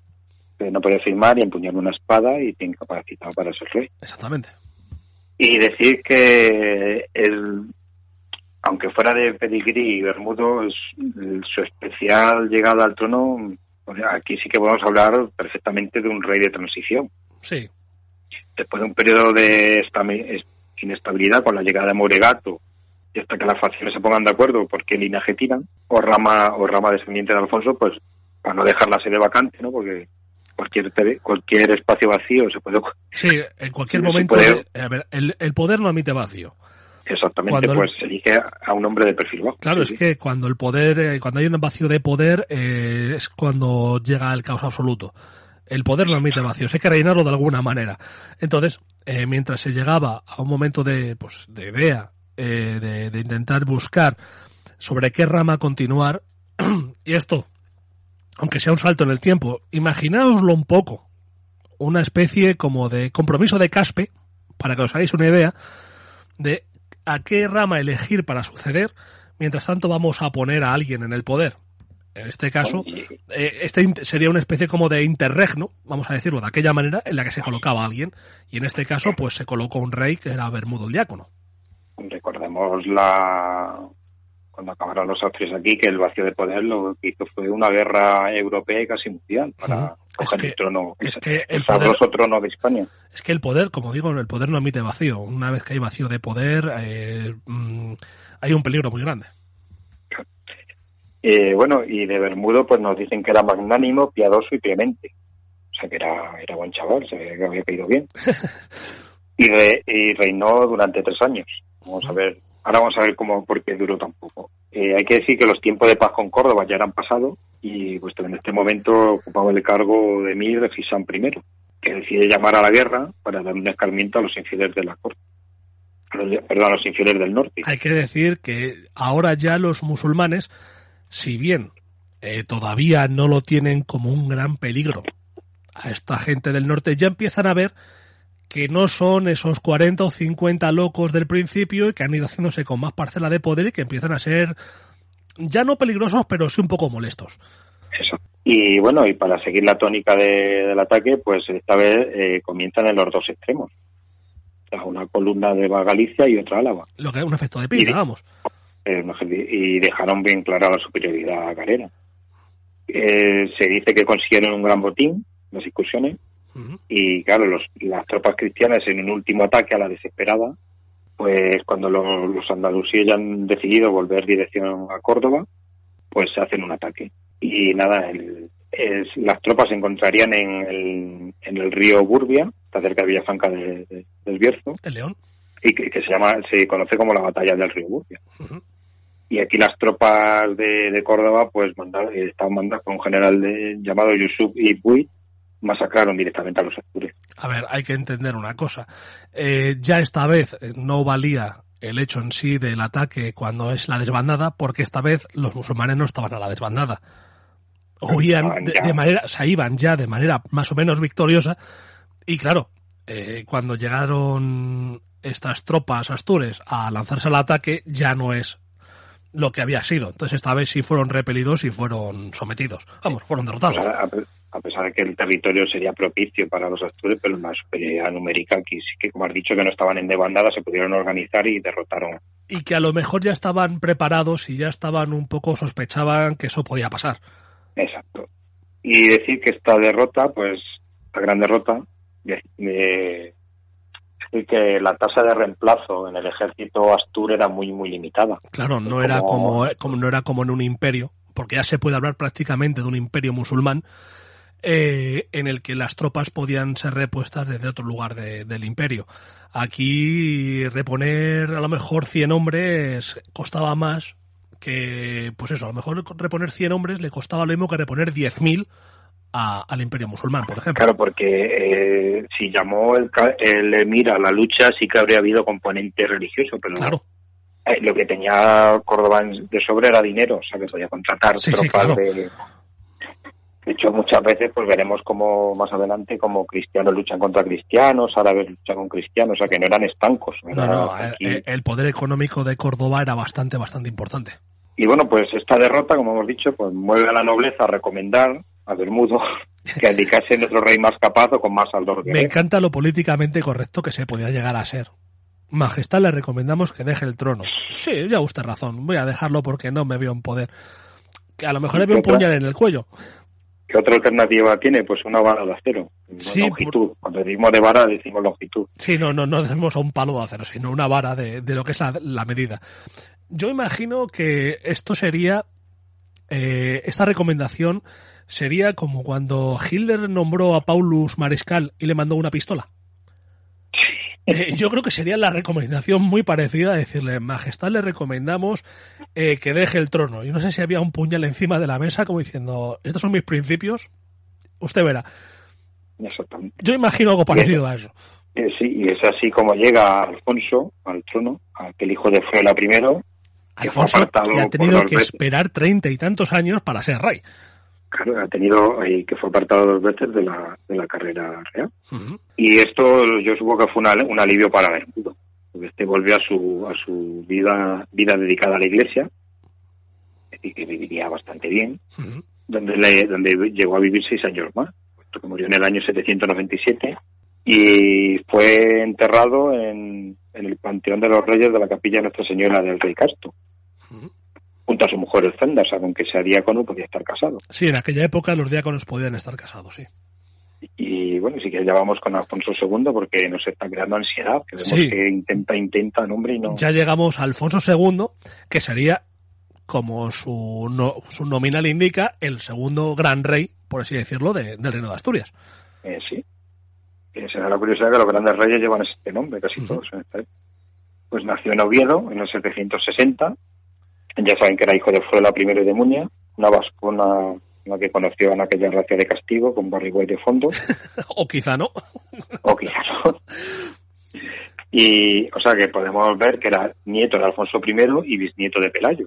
O sea, que era de pedigrí puro y duro. Y ya hemos visto cómo ha tenido dos oportunidades de llegar al trono y no. Siempre había quedado apartado de alguna manera. Y en la primera parte, cuando queda huérfano, que tiene cuenta con, con ocho años, o seis, o cuatro, o diez, dependemos de la fecha que se Sí, coja. o sea, no es que no sepa, entendedme, no es que esto que habéis visto, este número, esta cantidad de números que ha dicho Andrés, no es que no sepa restar, sino que es que las, la- las, las fuentes eh, bien varían del año 760, 758, 756, 762, depende de la, no son fuentes muy fiables porque por aquel entonces, digamos, que no había un registro civil como el de hoy en día en el que se marca en la fecha de nacimiento. Eh, sí, y, y nada, y por eso cojo más o menos la intermedia siempre. Sí, Es decir, que en el primer exilio, por así decirlo, se, se refugió en el monasterio de San, de San Julián de Samos, en Lugo. Ujú. el lugar que hemos hablado antes, que fue elegido, el, el lugar era elegido puesto que había sido donado por su padre. exactamente. O sea, ahí, eh, o sea, que allí estaría bien protegido por señores de la zona y por los mismos monjes. Aquí es donde sería educado y donde adquiere pues cierto apego a la vida monacal, Ujú. Porque muchas veces se dice que su conducta era más propia de un clérigo que la de un rey. Aunque bueno. no queremos decir, no, no queremos decir que no tuviera ardor guerrero. Exactamente. Pero bueno, lo que sí que es cierto es que este carácter eh, monacal eh, y una decisión en su vida bastante importante que fue la de no, no tener mujer, eh, no yacer con mujer, que es un término también muy, eh, muy bonito, hacen que se conozca como, como el cast. Exacto. Y también lo que nos da a entender que los monasterios ya en esta época eran los recintos del saber, pues que sería un rey un poquito más culto de lo que nos deja también ver la imagen típica del rey Astú. Estamos hablando de los principios, eh, prácticamente, eh, de lo que sería la Edad Media, y entonces eh, los grandes centros de conocimiento en ese momento son los monasterios. Sí, aunque hay que decir que aquí no pasó el gran en España y posteriormente en la Edad Media no pasó ese gran, por así decirlo, apagón cultural que No, no, no, no, no. en el centro de Europa. No, no. Aquí los monasterios siguieron y luego ya las, las escuelas islámicas pues seguirían con ese gran saber. No es tirar de, de patriotismo, pues que yo creo que era una de las zonas más importantes de, de Europa. en aquella época sí. Y bueno, pues el exilio duró poco, puesto que fue llamado por su, por su tío la reina, como ya hemos dicho antes, para que viniese a la, a la corte de Pravia. Y nada, eh, cuando todo apuntaba que iba a ser el sucesor, pues fue, fue adelantado. Y en esta época, Mauregato, y en esta época se, se refugia en el otro extremo de la, del reino, en Álava, que recordemos que era la tierra de su madre. O sea que eh, eh, yo creo que esto sí que le aporta un gran conocimiento del reino, porque pasar un tiempo en un extremo y otro en otro te hace que conocer todo el reino y que todo el reino te conozca a ti. Exacto. Sobre todo esa parte, sobre todo esa parte, que todo el reino te conozca y sepas que has estado en sus tierras, lo que hace un poco un sentimiento de pertenencia. Exacto. Eh, ya hemos dicho, como llegó, en recomendándole a Bermudo que, que se que se jubilase. Y como te has dicho, pues tras tantas desventuras, eh, Alfonso alcanza el trono el 14 de septiembre de 791, a la edad, vamos a poner, de 31 años. Sí, O sea que le, había costado, le había costado, como has dicho tú, casi tres décadas llegar al poder. Y bueno, pues después de esta travesía, pues al- por el desierto, la llegada pues no fue lo más, lo más amable. Ya que durante los primeros años de su reinado eh, eh, sufre ataques andalusíes, que esta vez entrarían por el extremo oriental, por las llanuras alavesas, y eran expediciones de castigo para intentar someter a, a estos rebeldes respondones. Y aquí, aquí sí que podemos decir que el término racia, ¿no? Está bien. Está bien Sí, sería la racia, la- sí. Pues como ha dicho, un ataque que pille por sorpresa y que al enemigo con el objetivo de, sobre todo, de conseguir botines y, y, como hemos dicho, de esclavos. Exactamente. Y una de estas racias pues lleva hasta, hasta el mismo Oviedo, territorio en el que era, por así decirlo, la, la cuna de Alfonso. Y para mí este es el momento más crítico que de todo su reinado, puesto que lleva poco más de dos años en el trono y ya han arrasado el centro del corazón del reino. Y, aquí podemos decir que le podía haber pasado un bermudo perfectamente también, ¿no? Sí, Le hubiesen... le podía haber dicho, eh, ya van dos, eh, vamos a buscar a un tercero porque vaya descalabro que estamos teniendo. Sí, le podría haber recomendado tranquilamente pasar a, a una vida también monacal a este, porque para eso era el casto, no había tenido mujer, pues lo hace la tonsura y fuera. Sí, sí, me mandan a Lugo y allí, allí hubiera pasado. Y vemos que después de estos primeros envites, de estos grandes, más que envites reveses, en el 794, después de, por así decir, hacer la, la algarada anual, los musulmanes se llevan un descalabro en Lutos. Lutos es un, es un paraje que está antes de, de coger el, otra vez nos repetimos, el puerto de la mesa, Exactamente. Para ir a la meseta norte y de ahí a Toledo, de Toledo o a Mérida, podían coger cualquiera de las dos, es decir, que la de Astorga a Mérida es el, la ruta de la Plata. Y, y se tuvo y se llevó un buen correctivo, puesto que no volvieron a verse tropas cordobesas durante un tiempo. Suponemos que los dos reyes, eh, tanto el emir como, como el rey de, de Asturias, acordarían una, una tregua. Entendemos que sí. Que como curiosidad diremos que aunque sería más eh, significativo en tiempos del califa, los árabes pocas veces pedían treguas. Mandaban un embajador que decía, oye, tienes que pedir la tregua que, que el emir o el califa esté interesado. Entonces iba el embajador cristiano a Córdoba y las, las, las crónicas córdobas decían, según la petición de tal, tal, el, es que el hay, hay que califa, hay que entender también el carácter religioso que tenía el califa. Entonces era el como... califa el, ni más ni menos que el comendador de los creyentes, o sea, Claro, entonces el califa no iba a rebajarse a pedir la Exacto. paz, sino que él es una persona tan, tan, tan buena, tan magnánima, tan maravillosa, que ante la petición de paz de los demás, él la acepta. Otra cosa es que le viniera bien, pero él la acepta. Exacto, él acepta eso. O sea, era pues una operación de maquillaje de propaganda política. Totalmente. Y hay que decir que aunque se, pues, se produciesen pequeñas algaradas, eh, pues eh, serían de la tierra fronteriza, no volverían a, meterse en, el en el corazón. Claro, que entrasen en Oviedo que fue una conmoción. No sé cómo, si se una idea. Y esto pues favorece mucho la pervivencia del reino. Y bueno, y poco más decir que ya lo, iremos, lo veremos más en profundidad, pero que cada vez que había un cambio de mir, en este caso, o que lo, o, que este se llevaba regular con los imanes porque se habían relajado sus costumbres coránicas, pues eh, se atacaba a los infieles. Exactamente. Una manera de demostrar que tengo poder o que no me he relajado es que a estos que están en el norte y que renuncian a la fe verdadera, Exacto. Eh, les voy a dar un castigo para demostrar que, que no soy así, para demostrar que no me pasa esto. Es muy parecido a entenderme, a cuando desde el papado se decía que en España se era mm, demasiado flojo con los musulmanes, con los moriscos, eh, con los judíos, eh, pues se tenía que llevar una política de castigo para demostrar que, que no era así, que realmente éramos mm, tan duros como los demás o incluso más, cosa que es difícil comparada con algunos sitios. Hay que decir que ya eh, hace unos, desde esta época, un siglo antes, ya desde Roma, el obispo de Roma, eh, Honorio, nos decía que, que los españoles, que, perdón, que los visigodos eran muy laxos con los judíos. Exactamente. Imaginaos entonces cómo se era en el resto de sitios con los, mm, con los judíos, si acordaos cómo eran las medidas eh, que tenían los visigodos contra este pueblo. Imaginaos cómo era en la Protofrancia o en la zona de Inglaterra, cómo se comportaban con, con esta gente que tuvo que buscar muchas veces espacio en el norte de África para, para no ser aniquilados, porque cuidado lo que estaba pasando de Pirineos para arriba. Sí, decir que, que en esta época es cuando es cuando José Luis. Sí, sí, sí, no, estoy aquí, estoy aquí. ha sonado un ruido y por eso. Sí, ha sonado una especie de ruidito, pero tranquilo que estoy aquí. Eh, sí, decir que los visigodos se tiraron pues medio siglo legislando contra los judíos que muchas maneras, muchas veces esa manera de legislar era otra propaganda política.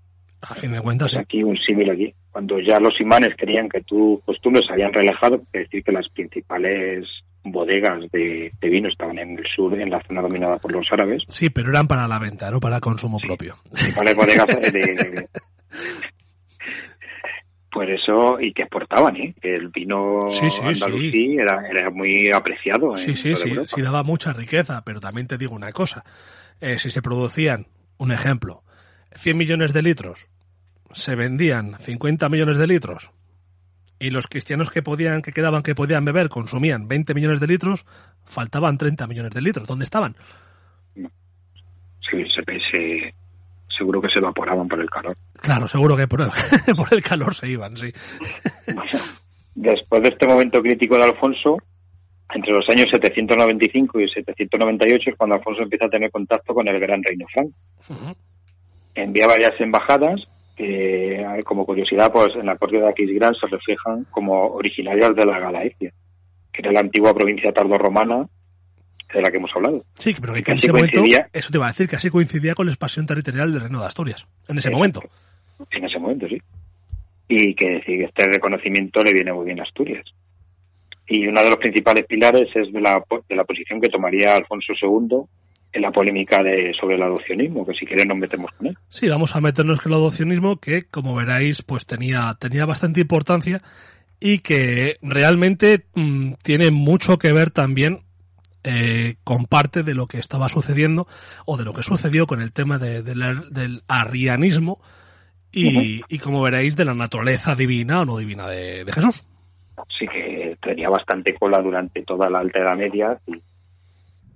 O sea que es un tema a considerar que, y como has dicho tú, era la carta de ciudadanía te lo daba no solo que fueras cristiano, sino que fueras cristiano de la fenicena. Exactamente. Porque todos los demás eran considerados herejes. Bueno, pues eh, nos, vamos a centrar más en, consecuencias políticas que en cansinear a nuestros oyentes con los dogmas, que los entiendo yo y la mayoría tampoco. Así, en resumen, el adopcionismo creía que Dios tenía naturaleza divina, pero que no había sido consustancial al Padre. afirmaba que la naturaleza la habría adquirido por ser que Jesús, es que te has liado. La cosa es que decía que Jesús tenía naturaleza ah, divina, pero que no era consustancial al Padre. Sí, exactamente. He dicho Dios cuando quería decir Jesucristo. Tú, tú has ido directamente de la Trinidad. A que todos son dioses. Eso somos trinitarios nosotros, ¿no? Exactamente. Eh, bueno, como has dicho muy bien, gracias por la puntualización, Jesús tenía naturaleza divina, pero no era consustancial al Padre. Y que afirmaba que esta naturaleza, la divinidad, la habría adquirido por ser adoptado. Exactamente. A muy grandes rasgos se puede resumir así. o sea que era un, era un ataque a la Santísima Trinidad. Es decir, que no era parte de él, sino que había sido como un padre adoptivo de, de Jesús. Puede haber alguna reminiscencia realista también, hmm. Es una especie como de continuación un poco de esa teoría, de esa idea de, de la lo que decíamos antes, de lo que es la naturaleza mística, religiosa o divina de Jesús. Es decir que eh, negar la divinidad de, Jesucristo en el Oriente cristiano, preislámico, estaba muy extendido. Bueno, volviendo a lo político, pues eh, todo comienza con un orate eh, eh, que, predicaba por Jesús de Alándolo llamado Migecio, un orate cristiano. Hay que decir que era muy muy época, muy muy de la época y de toda la Edad Media. Estos, sí, estos predicadores, estos orates eran muy típicos por toda la Edad Media y es además la típica imagen que hay sobre todo de estos predicadores en el fin del milenio, que ya hablamos nosotros del fin del milenio en la, en la península ibérica, pero queda muy típico de sobre todo de película medieval, de esas películas medievales eh, que tienen muchas veces tanta fidelidad histórica que faltan los ninjas, en la que se ve a un, a un orate hablando del fin del milenio, de van a llegar los demonios y va a llegar el fin del mundo. Pues esa imagen, sacada del cine y de esos fallos históricos de muchas películas, sí que es cierto que hubo movimientos de predicadores eh, por las diferentes eh, ciudades y zonas de, de Europa y que además estos, estos eh, predicantes serían prácticamente el germen de la primera cruzada. Eh, sí, y decir que sobre lo del año 1000 eh, podemos decir que, que no dudamos que hubiese predicadores que... que no, no, no, no, no, pero no como en las películas, me refiero. Sí, que la parusía estaba cerca, pues no, por ser la llegada de Jesús.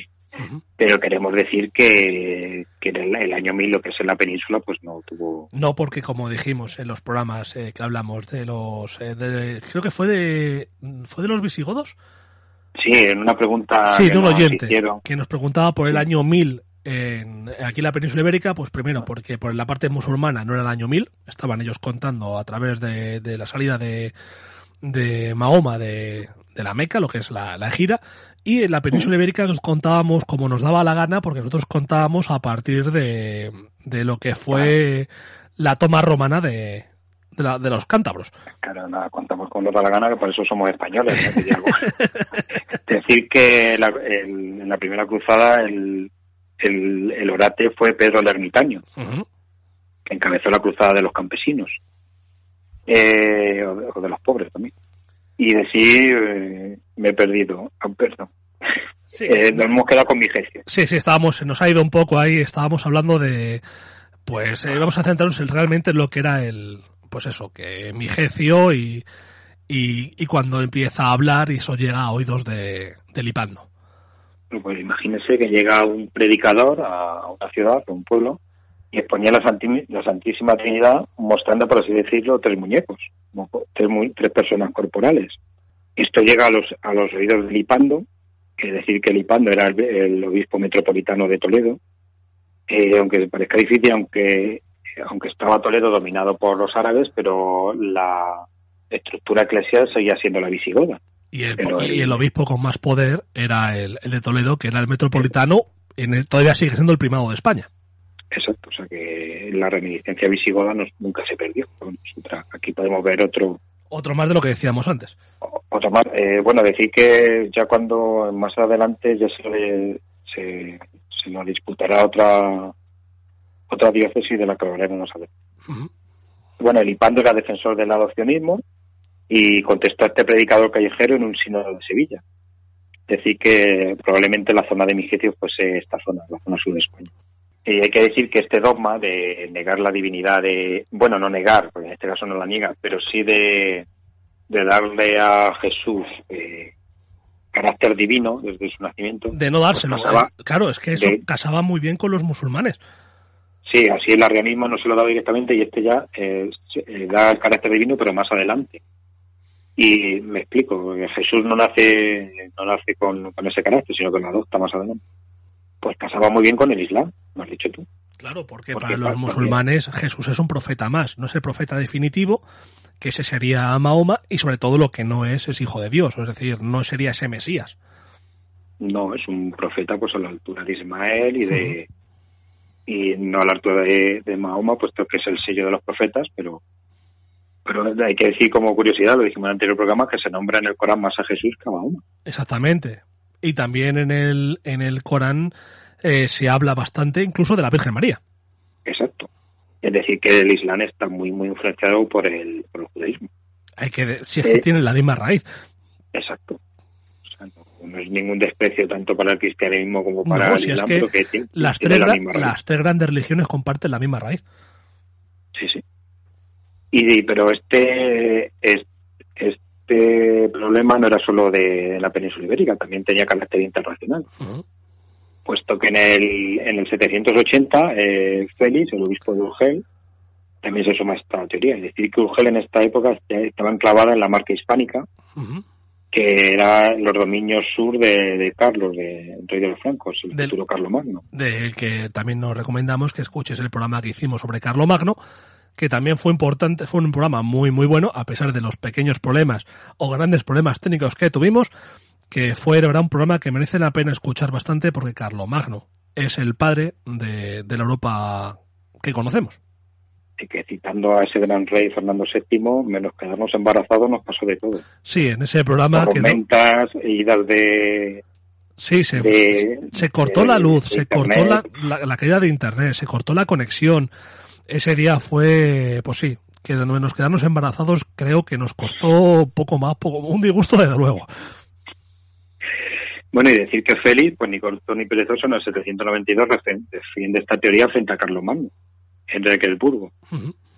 Y un año después, pues recibe una carta de Alcuino, que era el, el bueno, no sé si decía el primer ministro, pero casi, era el, el que organizaba la iglesia franca en esta época y, y- e iglesia y, y política era todo. Sí, iban de la mano. media. Le manda una carta para que se retracte. En esta misma carta también se entera Alcuino de, a través de las embajadas astures del problema con, con el Ipando y también manda a retractarse. Y hay que decir que no hizo mucho caso, pero años después Félix es obligado a, a, a recluirse en un monasterio de Lyon, vamos, eh, encarcelado, como tú bien dices. Sí, la verdad es que poco más, poco menos. Y volvemos al Hipanto. Él ya se muestra ufano de que ha vencido una herejía y casi quería, yo creo que él quería poner un credo bajo la iglesia que tenía bajo su control. Pero en esta época fue, es muy contestado por un beato en, en la zona Astur, el beato de Líbano, que si quieres vemos quién era. Sí, vamos a hablar de una figura que es bastante importante y que además también en lo artístico y en lo cultural también fue muy importante. Pues la fecha de nacimiento de Beato de Líbano, para no pillarnos mucho las manos, pues diremos que es eh, a principios del siglo VIII, en un lugar como los picos de Europa, aunque también se dice que era que era leonés, que podía venir de Toledo, que en esa que hubiese llegado a la zona Astur en esta primera, Otro del que nos, del que nos peleamos por ser cuna. claro, que hubiera sido recogido en esa diáspora de, de Sí. Alfonso I, pues bueno, yo creo que para no cabrear a nadie, pues era de Dios. Era presbítero, que también es una es la es una es una persona que recibe la tercera orden sacerdotal como los diáconos y sus funciones pues son un poco más amplias. Eh, celebran misa, pueden predicar el evangelio, administrar los distintos sacramentos, excepto la confirmación y sobre todo eh, orientar espiritualmente a sus fieles. Eh, se le da como del que estaba en el monasterio San Martín, cerca de Potes, que ahora es llamado Santo Toribio, y con su puerta del perdón y todo. Ujú. En el 784 ya escribe sus conocidos comentarios al Apocalipsis, que es la obra que tú decías cultural, pues Sí. que tiene unas, unas imágenes Uno, tiene un- unos grabados que son una obra maestra. eh, ahí con los patagones, son preciosos. Hay que decir que este en este mismo año es el que Lipando condena a Migecio, o sea que estaba, estaba todo en plena ebullición. Eh, decir que esta condena pues es contestada tanto por Eterio, que era obispo de Osma, pero que estaba en estos momentos en Líbano, como con su amigo Beato. Osma es una localidad, en, del actual, ahora es el actual burgo de Osma en, Soria. Exactamente. Eh, Elipando, muy, ca- muy cabreado por estos con, contestatarios, escribe una carta dirigida a ellos a través de Ascario, que era el obispo de, de Astorga, o sea, su superior jerárquico, por así decirlo. Y esta llega a los interesados en, en la corte de Claudia. Hay que decir que en esto pasa mucho tiempo, que no era que de un día para otro llegase la carta. Sí, aquí el sistema de correos no funcionaba como, como tenemos imagen. Era a lomos de caballo y ya llegaría cuando haciendo las paradas correspondientes y podía tardar meses en llegar. Exacto, por eso muchas veces llegaban las sentencias de muerte y había muerto ya el hombre, pero de mayor. Sí, claro, pero o, o- o llegaba la sentencia de muerte y es que al que tenían que matar a lo mejor era el que recibía la carta porque tenía el poder en ese momento. Exacto. Podían pasar ese tipo de cosas. Sí, que el destinatario de la carta, no de, no de la pena, sino de la carta, hubiese, hubiese sido después. Sí. Exactamente. Bueno, pues un año después, pues eh, el Hipando es respondido en un texto que se llama el Apologeticum eh, y de- llega a decir que eh, eh, llega a decir, recordamos, del obispo metropolitano de Toledo, o sea, de, de la cabeza de la, de la cabeza principal de la Iglesia, que era un loco, un hereje y lo más famoso que ha sido su frase de testículo del anticristo. que esa- ese es el de los insultos eh, más curiosos y que entendedme parece el típico insulto argentino que son unos maestros del insulto me parece maravilloso lo de testículo del anticristo. Sí, que y que a un obispo le debería sentar, pues sí un- como una patada en los mismos del anticristo. Eh, bueno, pues el Hipando responde a esto en una carta dirigida a los obispos del sur de la Galia, es decir, que el sur de la Galia se, eh, antes había sido territorio visigodo, y llama eh, y responde a Beato pues llamándole profe- pseudoprofeta porque debido a sus comentarios al Apocalipsis había anunciado falsamente la llegada del fin del mundo. O sea, que interpreta que sus comentarios al Apocalipsis, que comentaba el libro, el libro de, de la Biblia, pues lo que hacía era más o menos ser un vigente, alguien que iba por, que predicaba que el fin del mundo estaba cerca. exactamente Y se preguntarán, ¿qué tiene que ver esto con la política? pues todo Hemos dicho todo. Alfonso II, eh, muy bien, eh, la asesora utiliza esta- esto para afirmar su distanciamiento con la Iglesia de Toledo, a la que considera herética. No solo él, sino el- tan- tanto Alcuino de York como Carlomagno. Alcuino de York pues, era una de las mayores mentes de, de la. Alta Edad Media. Ujú. Eh, recordamos la carta que han dirigido a Félix. Y así, pues con esto nace una proto-iglesia Astur, con, con una nueva iglesia y un nuevo reino. Y, y, una, y está pues más vinculada a esta iglesia a una cristiandad más libre del dominio musulmán, o sea que estaría más cercana a, las, y además a, hay, a la algo iglesia de Carlomagno. Exactamente, eso te iba a decir. Además, marcaba una cercanía al gran poder cristiano europeo del momento, que es Carlomagno, y, y que te sitúa eh, de aquella manera un poco bajo su posible protección ante ataques y tal, y, te, y esa cercanía, esa unión con el nuevo poder del momento. Rompes con la iglesia de Toledo, que posiblemente está eh, muy influenciada por el mundo árabe, que se deja llevar por, por el Islam, y te marcas con el nuevo poder del emperador, que además el emperador está en unión con Roma. y decir que dirán, bueno, y qué correspondencia tiene con distintos países, pues porque en esta época ya había un idioma un idioma universal. Ahora todo crean que es el inglés, aquí era el latín. Exactamente. se hablaba prácticamente por la gente más culta en toda en toda Europa. Los, los de ellos hablaban un, un idioma, un latín más vulgar. Bueno, y si quieres vamos ya a temas más mundanos, porque ya Sí. hemos estado hablando de la divinidad de Cristo y todo. Pero es que siempre, siempre vamos a tener algún problema, algún problema de índole religioso que realmente es un problema de índole político y siempre ponemos el ejemplo de Constantinopla, que yo creo que la mayoría de la gente cuando se metía en esas querellas, pues en esas discusiones bizantinas, no muy bien no sabían lo que lo que apoyaban. No, la verdad es que no. Se metían por cuestiones muchas veces políticas, no religiosas, aunque fueran unidas, y decían que eran eso sin saber lo que eran. Eh, bueno, pues eh, aquí vamos a hablar un poco de la expedición que hace Alfonso II de, de- Alfonso II a Lisboa en el 797, Ujú. que si cogen un mapa, pues ven la distancia que hay desde vamos a poner desde Galicia, porque lo lógico es ir por la costa hasta Galicia, Sí. desde Galicia hasta Lisboa, o sea, hay una distancia en territorio enemigo. Ese es una tirada. Sí, no se toma la ciudad, que como hemos dicho antes sería una auténtica locura. Sí, porque defenderlo hubiera sido, la puedes tomar a lo mejor al asedio, que ya hubiera costado porque tomar una ciudad al asedio requiere mm, máquinas de asedio, requiere un avance mucho más lento y una maquinaria, pero sobre todo a la hora de defenderla. No tienes fuerzas para defenderla porque no tienes hombres suficientes para defenderla. Exacto. Y, entonces nada, se consiguió botín y también se lleva consigo a mozárabes que, que decidieron volver con el rey a la nueva tierra cristiana. O sea que no deberían ser muy bien tratados por, por los dirigentes islámicos. Es decir, que, que esa paz y esa paz entre las tres culturas, pues a lo mejor no era tal. Exacto. Eh, unos años más tarde, a principios del siglo IX, pues nuestro protagonista tiene un susto, nada menos que una revuelta en el corazón del reino, que empieza ya a ser algo habitual, que triunfa y es apartado del trono y debe exiliarse al monasterio de Ablaña, también eres, para eso era el casto. Exactamente. Y tiempo después es restituido gracias al fiel Teudis, o Teuda, y a otros nobles de la cosa. De este gran, de este conde Teuda, suponemos, se dice que puede ser conde de Castilla, eh, de muchos sitios, palatino, de, de la zona central de Asturias, no sé. Es un susto breve, pero creo que, no por ello menos importante. No, no, es un susto que ahí está. O sea, la cosa no, no queda no queda en menor porque ya significa que en el, corazón del reino hay, hay una serie de problemas. Pero bueno, vamos a ver ahora, vamos a hablar, vamos a empezar a hablar de la que serían, y que el resto no se siente insultadas, eh, las dos grandes ciudades de, del momento, del Reino Astur. Reino Astur. Eh, por una parte es Oviedo, el antiguo Beto, que, que, ya se puede reconocer como capital del reino, puesto que el rey ya pasaba aquí muchísimo tiempo. Exactamente. Se da como lugar de nacimiento del monarca, en el que llevía, en en el que por así decirlo, era su sitio más cómodo para él, donde tendría mejor refugio.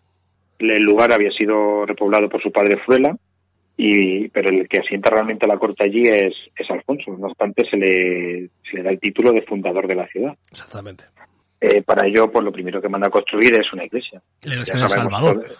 El Salvador y los doce apóstoles. Eh, sobre el resto del otro templo que, había mandado elegir su padre y, como hemos dicho, había sido arrasado por la expedición Mora unos años antes. Y además de otro edificio de carácter civil para albergar el aparato administrativo. Pues, no solo de, de, de, espíritu se alimenta el hombre, ¿no? También necesitas, pues, por así decirlo, un lugar donde poner las oficinas, las caballerizas. Y, lo, que, lo que es organizar un Estado. Exacto. En el 808 eh, se produce la donación de la Cruz de los Ángeles a la Iglesia del Salvador y hay que decir que se, se dice que es, una cruz recubierta de oro, de la que más adelante hablaremos. Y es la, sí, la que nos hablará nuestro compañero Pepe Villalobos eh, en un futuro programa.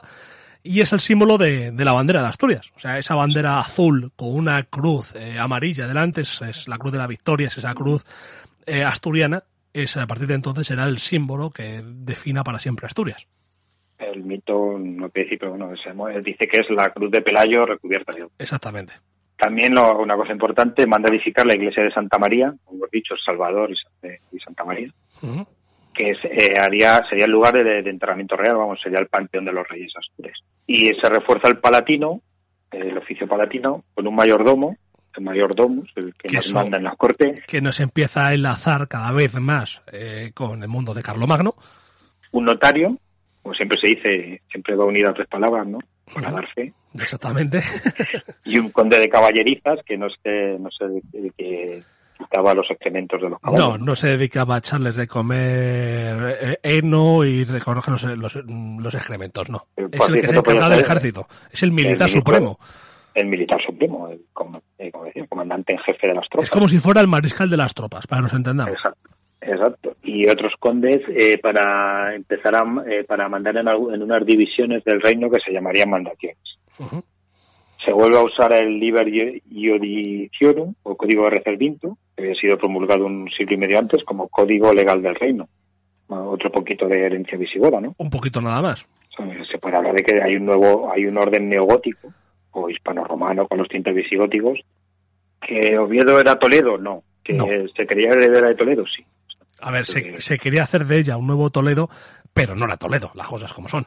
Y claro, y además, eh, además de toda esta construcción que hemos dicho y después del apoyo que habían recibido de, de Alcuino, el hombre fuerte de Carlomano en la querella adopcionista, pues se, se empieza, se hace una gran donación, una gran donación de terreno para construir un palacio episcopal y en un futuro crear una diócesis obetense independiente de la metrópoli de Toledo. En esta época también se crea la diócesis de Día Flavia y se restaura la antigua poderosa de Lu, que ya existía en tiempos visigodos. Exactamente.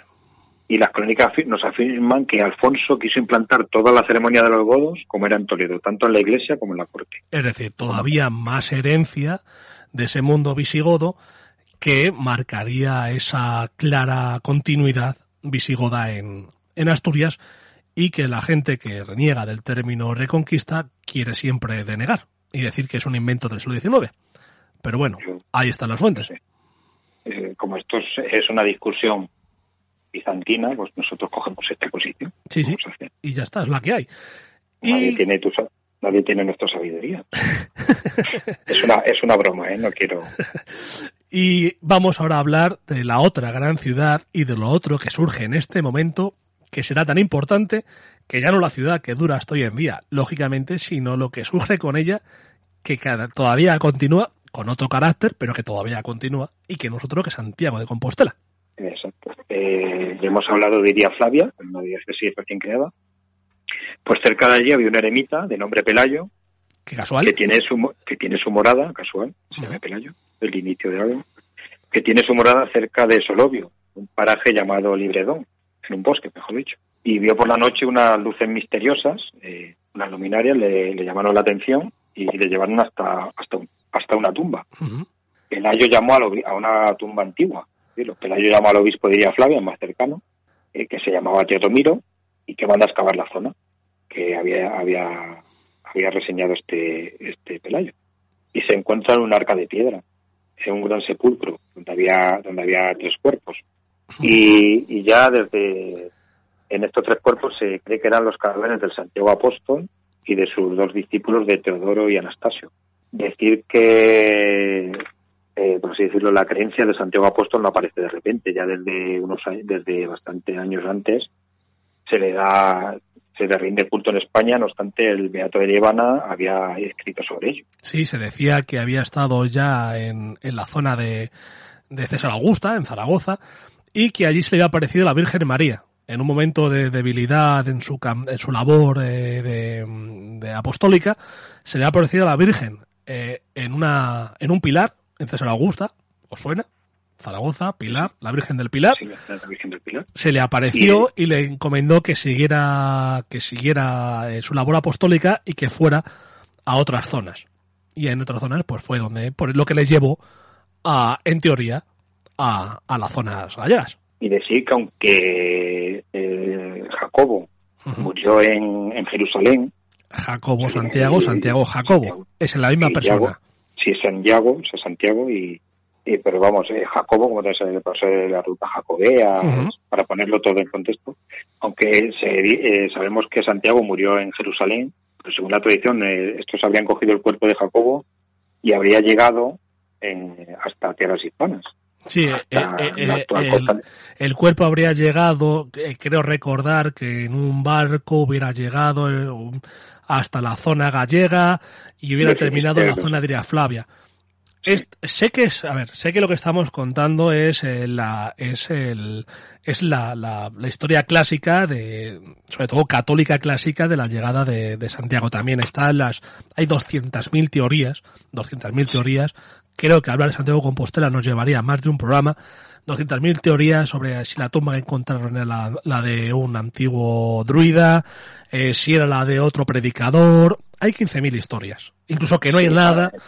Pero bueno, eh, nosotros hemos tirado por la clásica. Sí, la más seguida es que era de Prisciliano, que era, pues como hemos dicho, un obispo de Ávila, creo, ¿no? Sí, eso que, que, que también pues predicaba algo que se apartaba de, los credos más o menos decirlo, los estándares de, la administración romana, es llevado a Treveris y allí es jugado y, cortan la cabeza, ¿no? Exactamente. Entonces, hay muchas, muchas, muchas teorías, pero bueno, nosotros hemos tirado por la clásica católica, que es la que afirma que es el cuerpo de Santiago.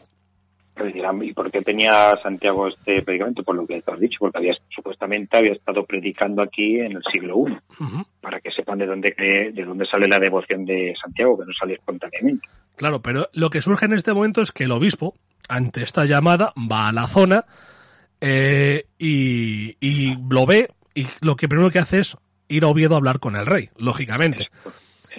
Y Alfonso eh, va hacia allá con todo lo más, eh, la, lo, más fuerte, lo más importante de su corte, a, a ver la tumba. La tumba que está en un sitio que es conocido como el campo de las estrellas, lógicamente por estas estrellas fugaces, estas luminarias que, iluminaron la tumba.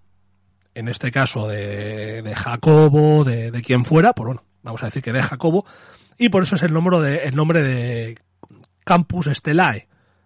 Uh -huh. Campo de Estrellas, Compostela. Santiago de Comp.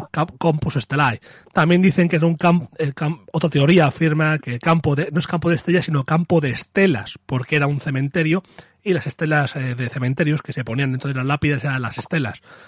Uh -huh. Como digo, hay muchas teorías, no vamos a tirar por la teoría clásica, que es la que afirma eso y la que encima sería la primera vez, la que salvaría que Alfonso sería el primer eh, ahí me sale la palabra. El primer peregrino. El primer peregrino de, de la historia porque fue de Oviedo a ver, hasta allí a ver la tumba del santo, ¿no? Claro, que ahí hablamos de esta teoría porque es la teoría que sustenta el nacimiento del camino, o sea, no. Exactamente, el camino de Santiago que tiene una gran importancia eh, en todo.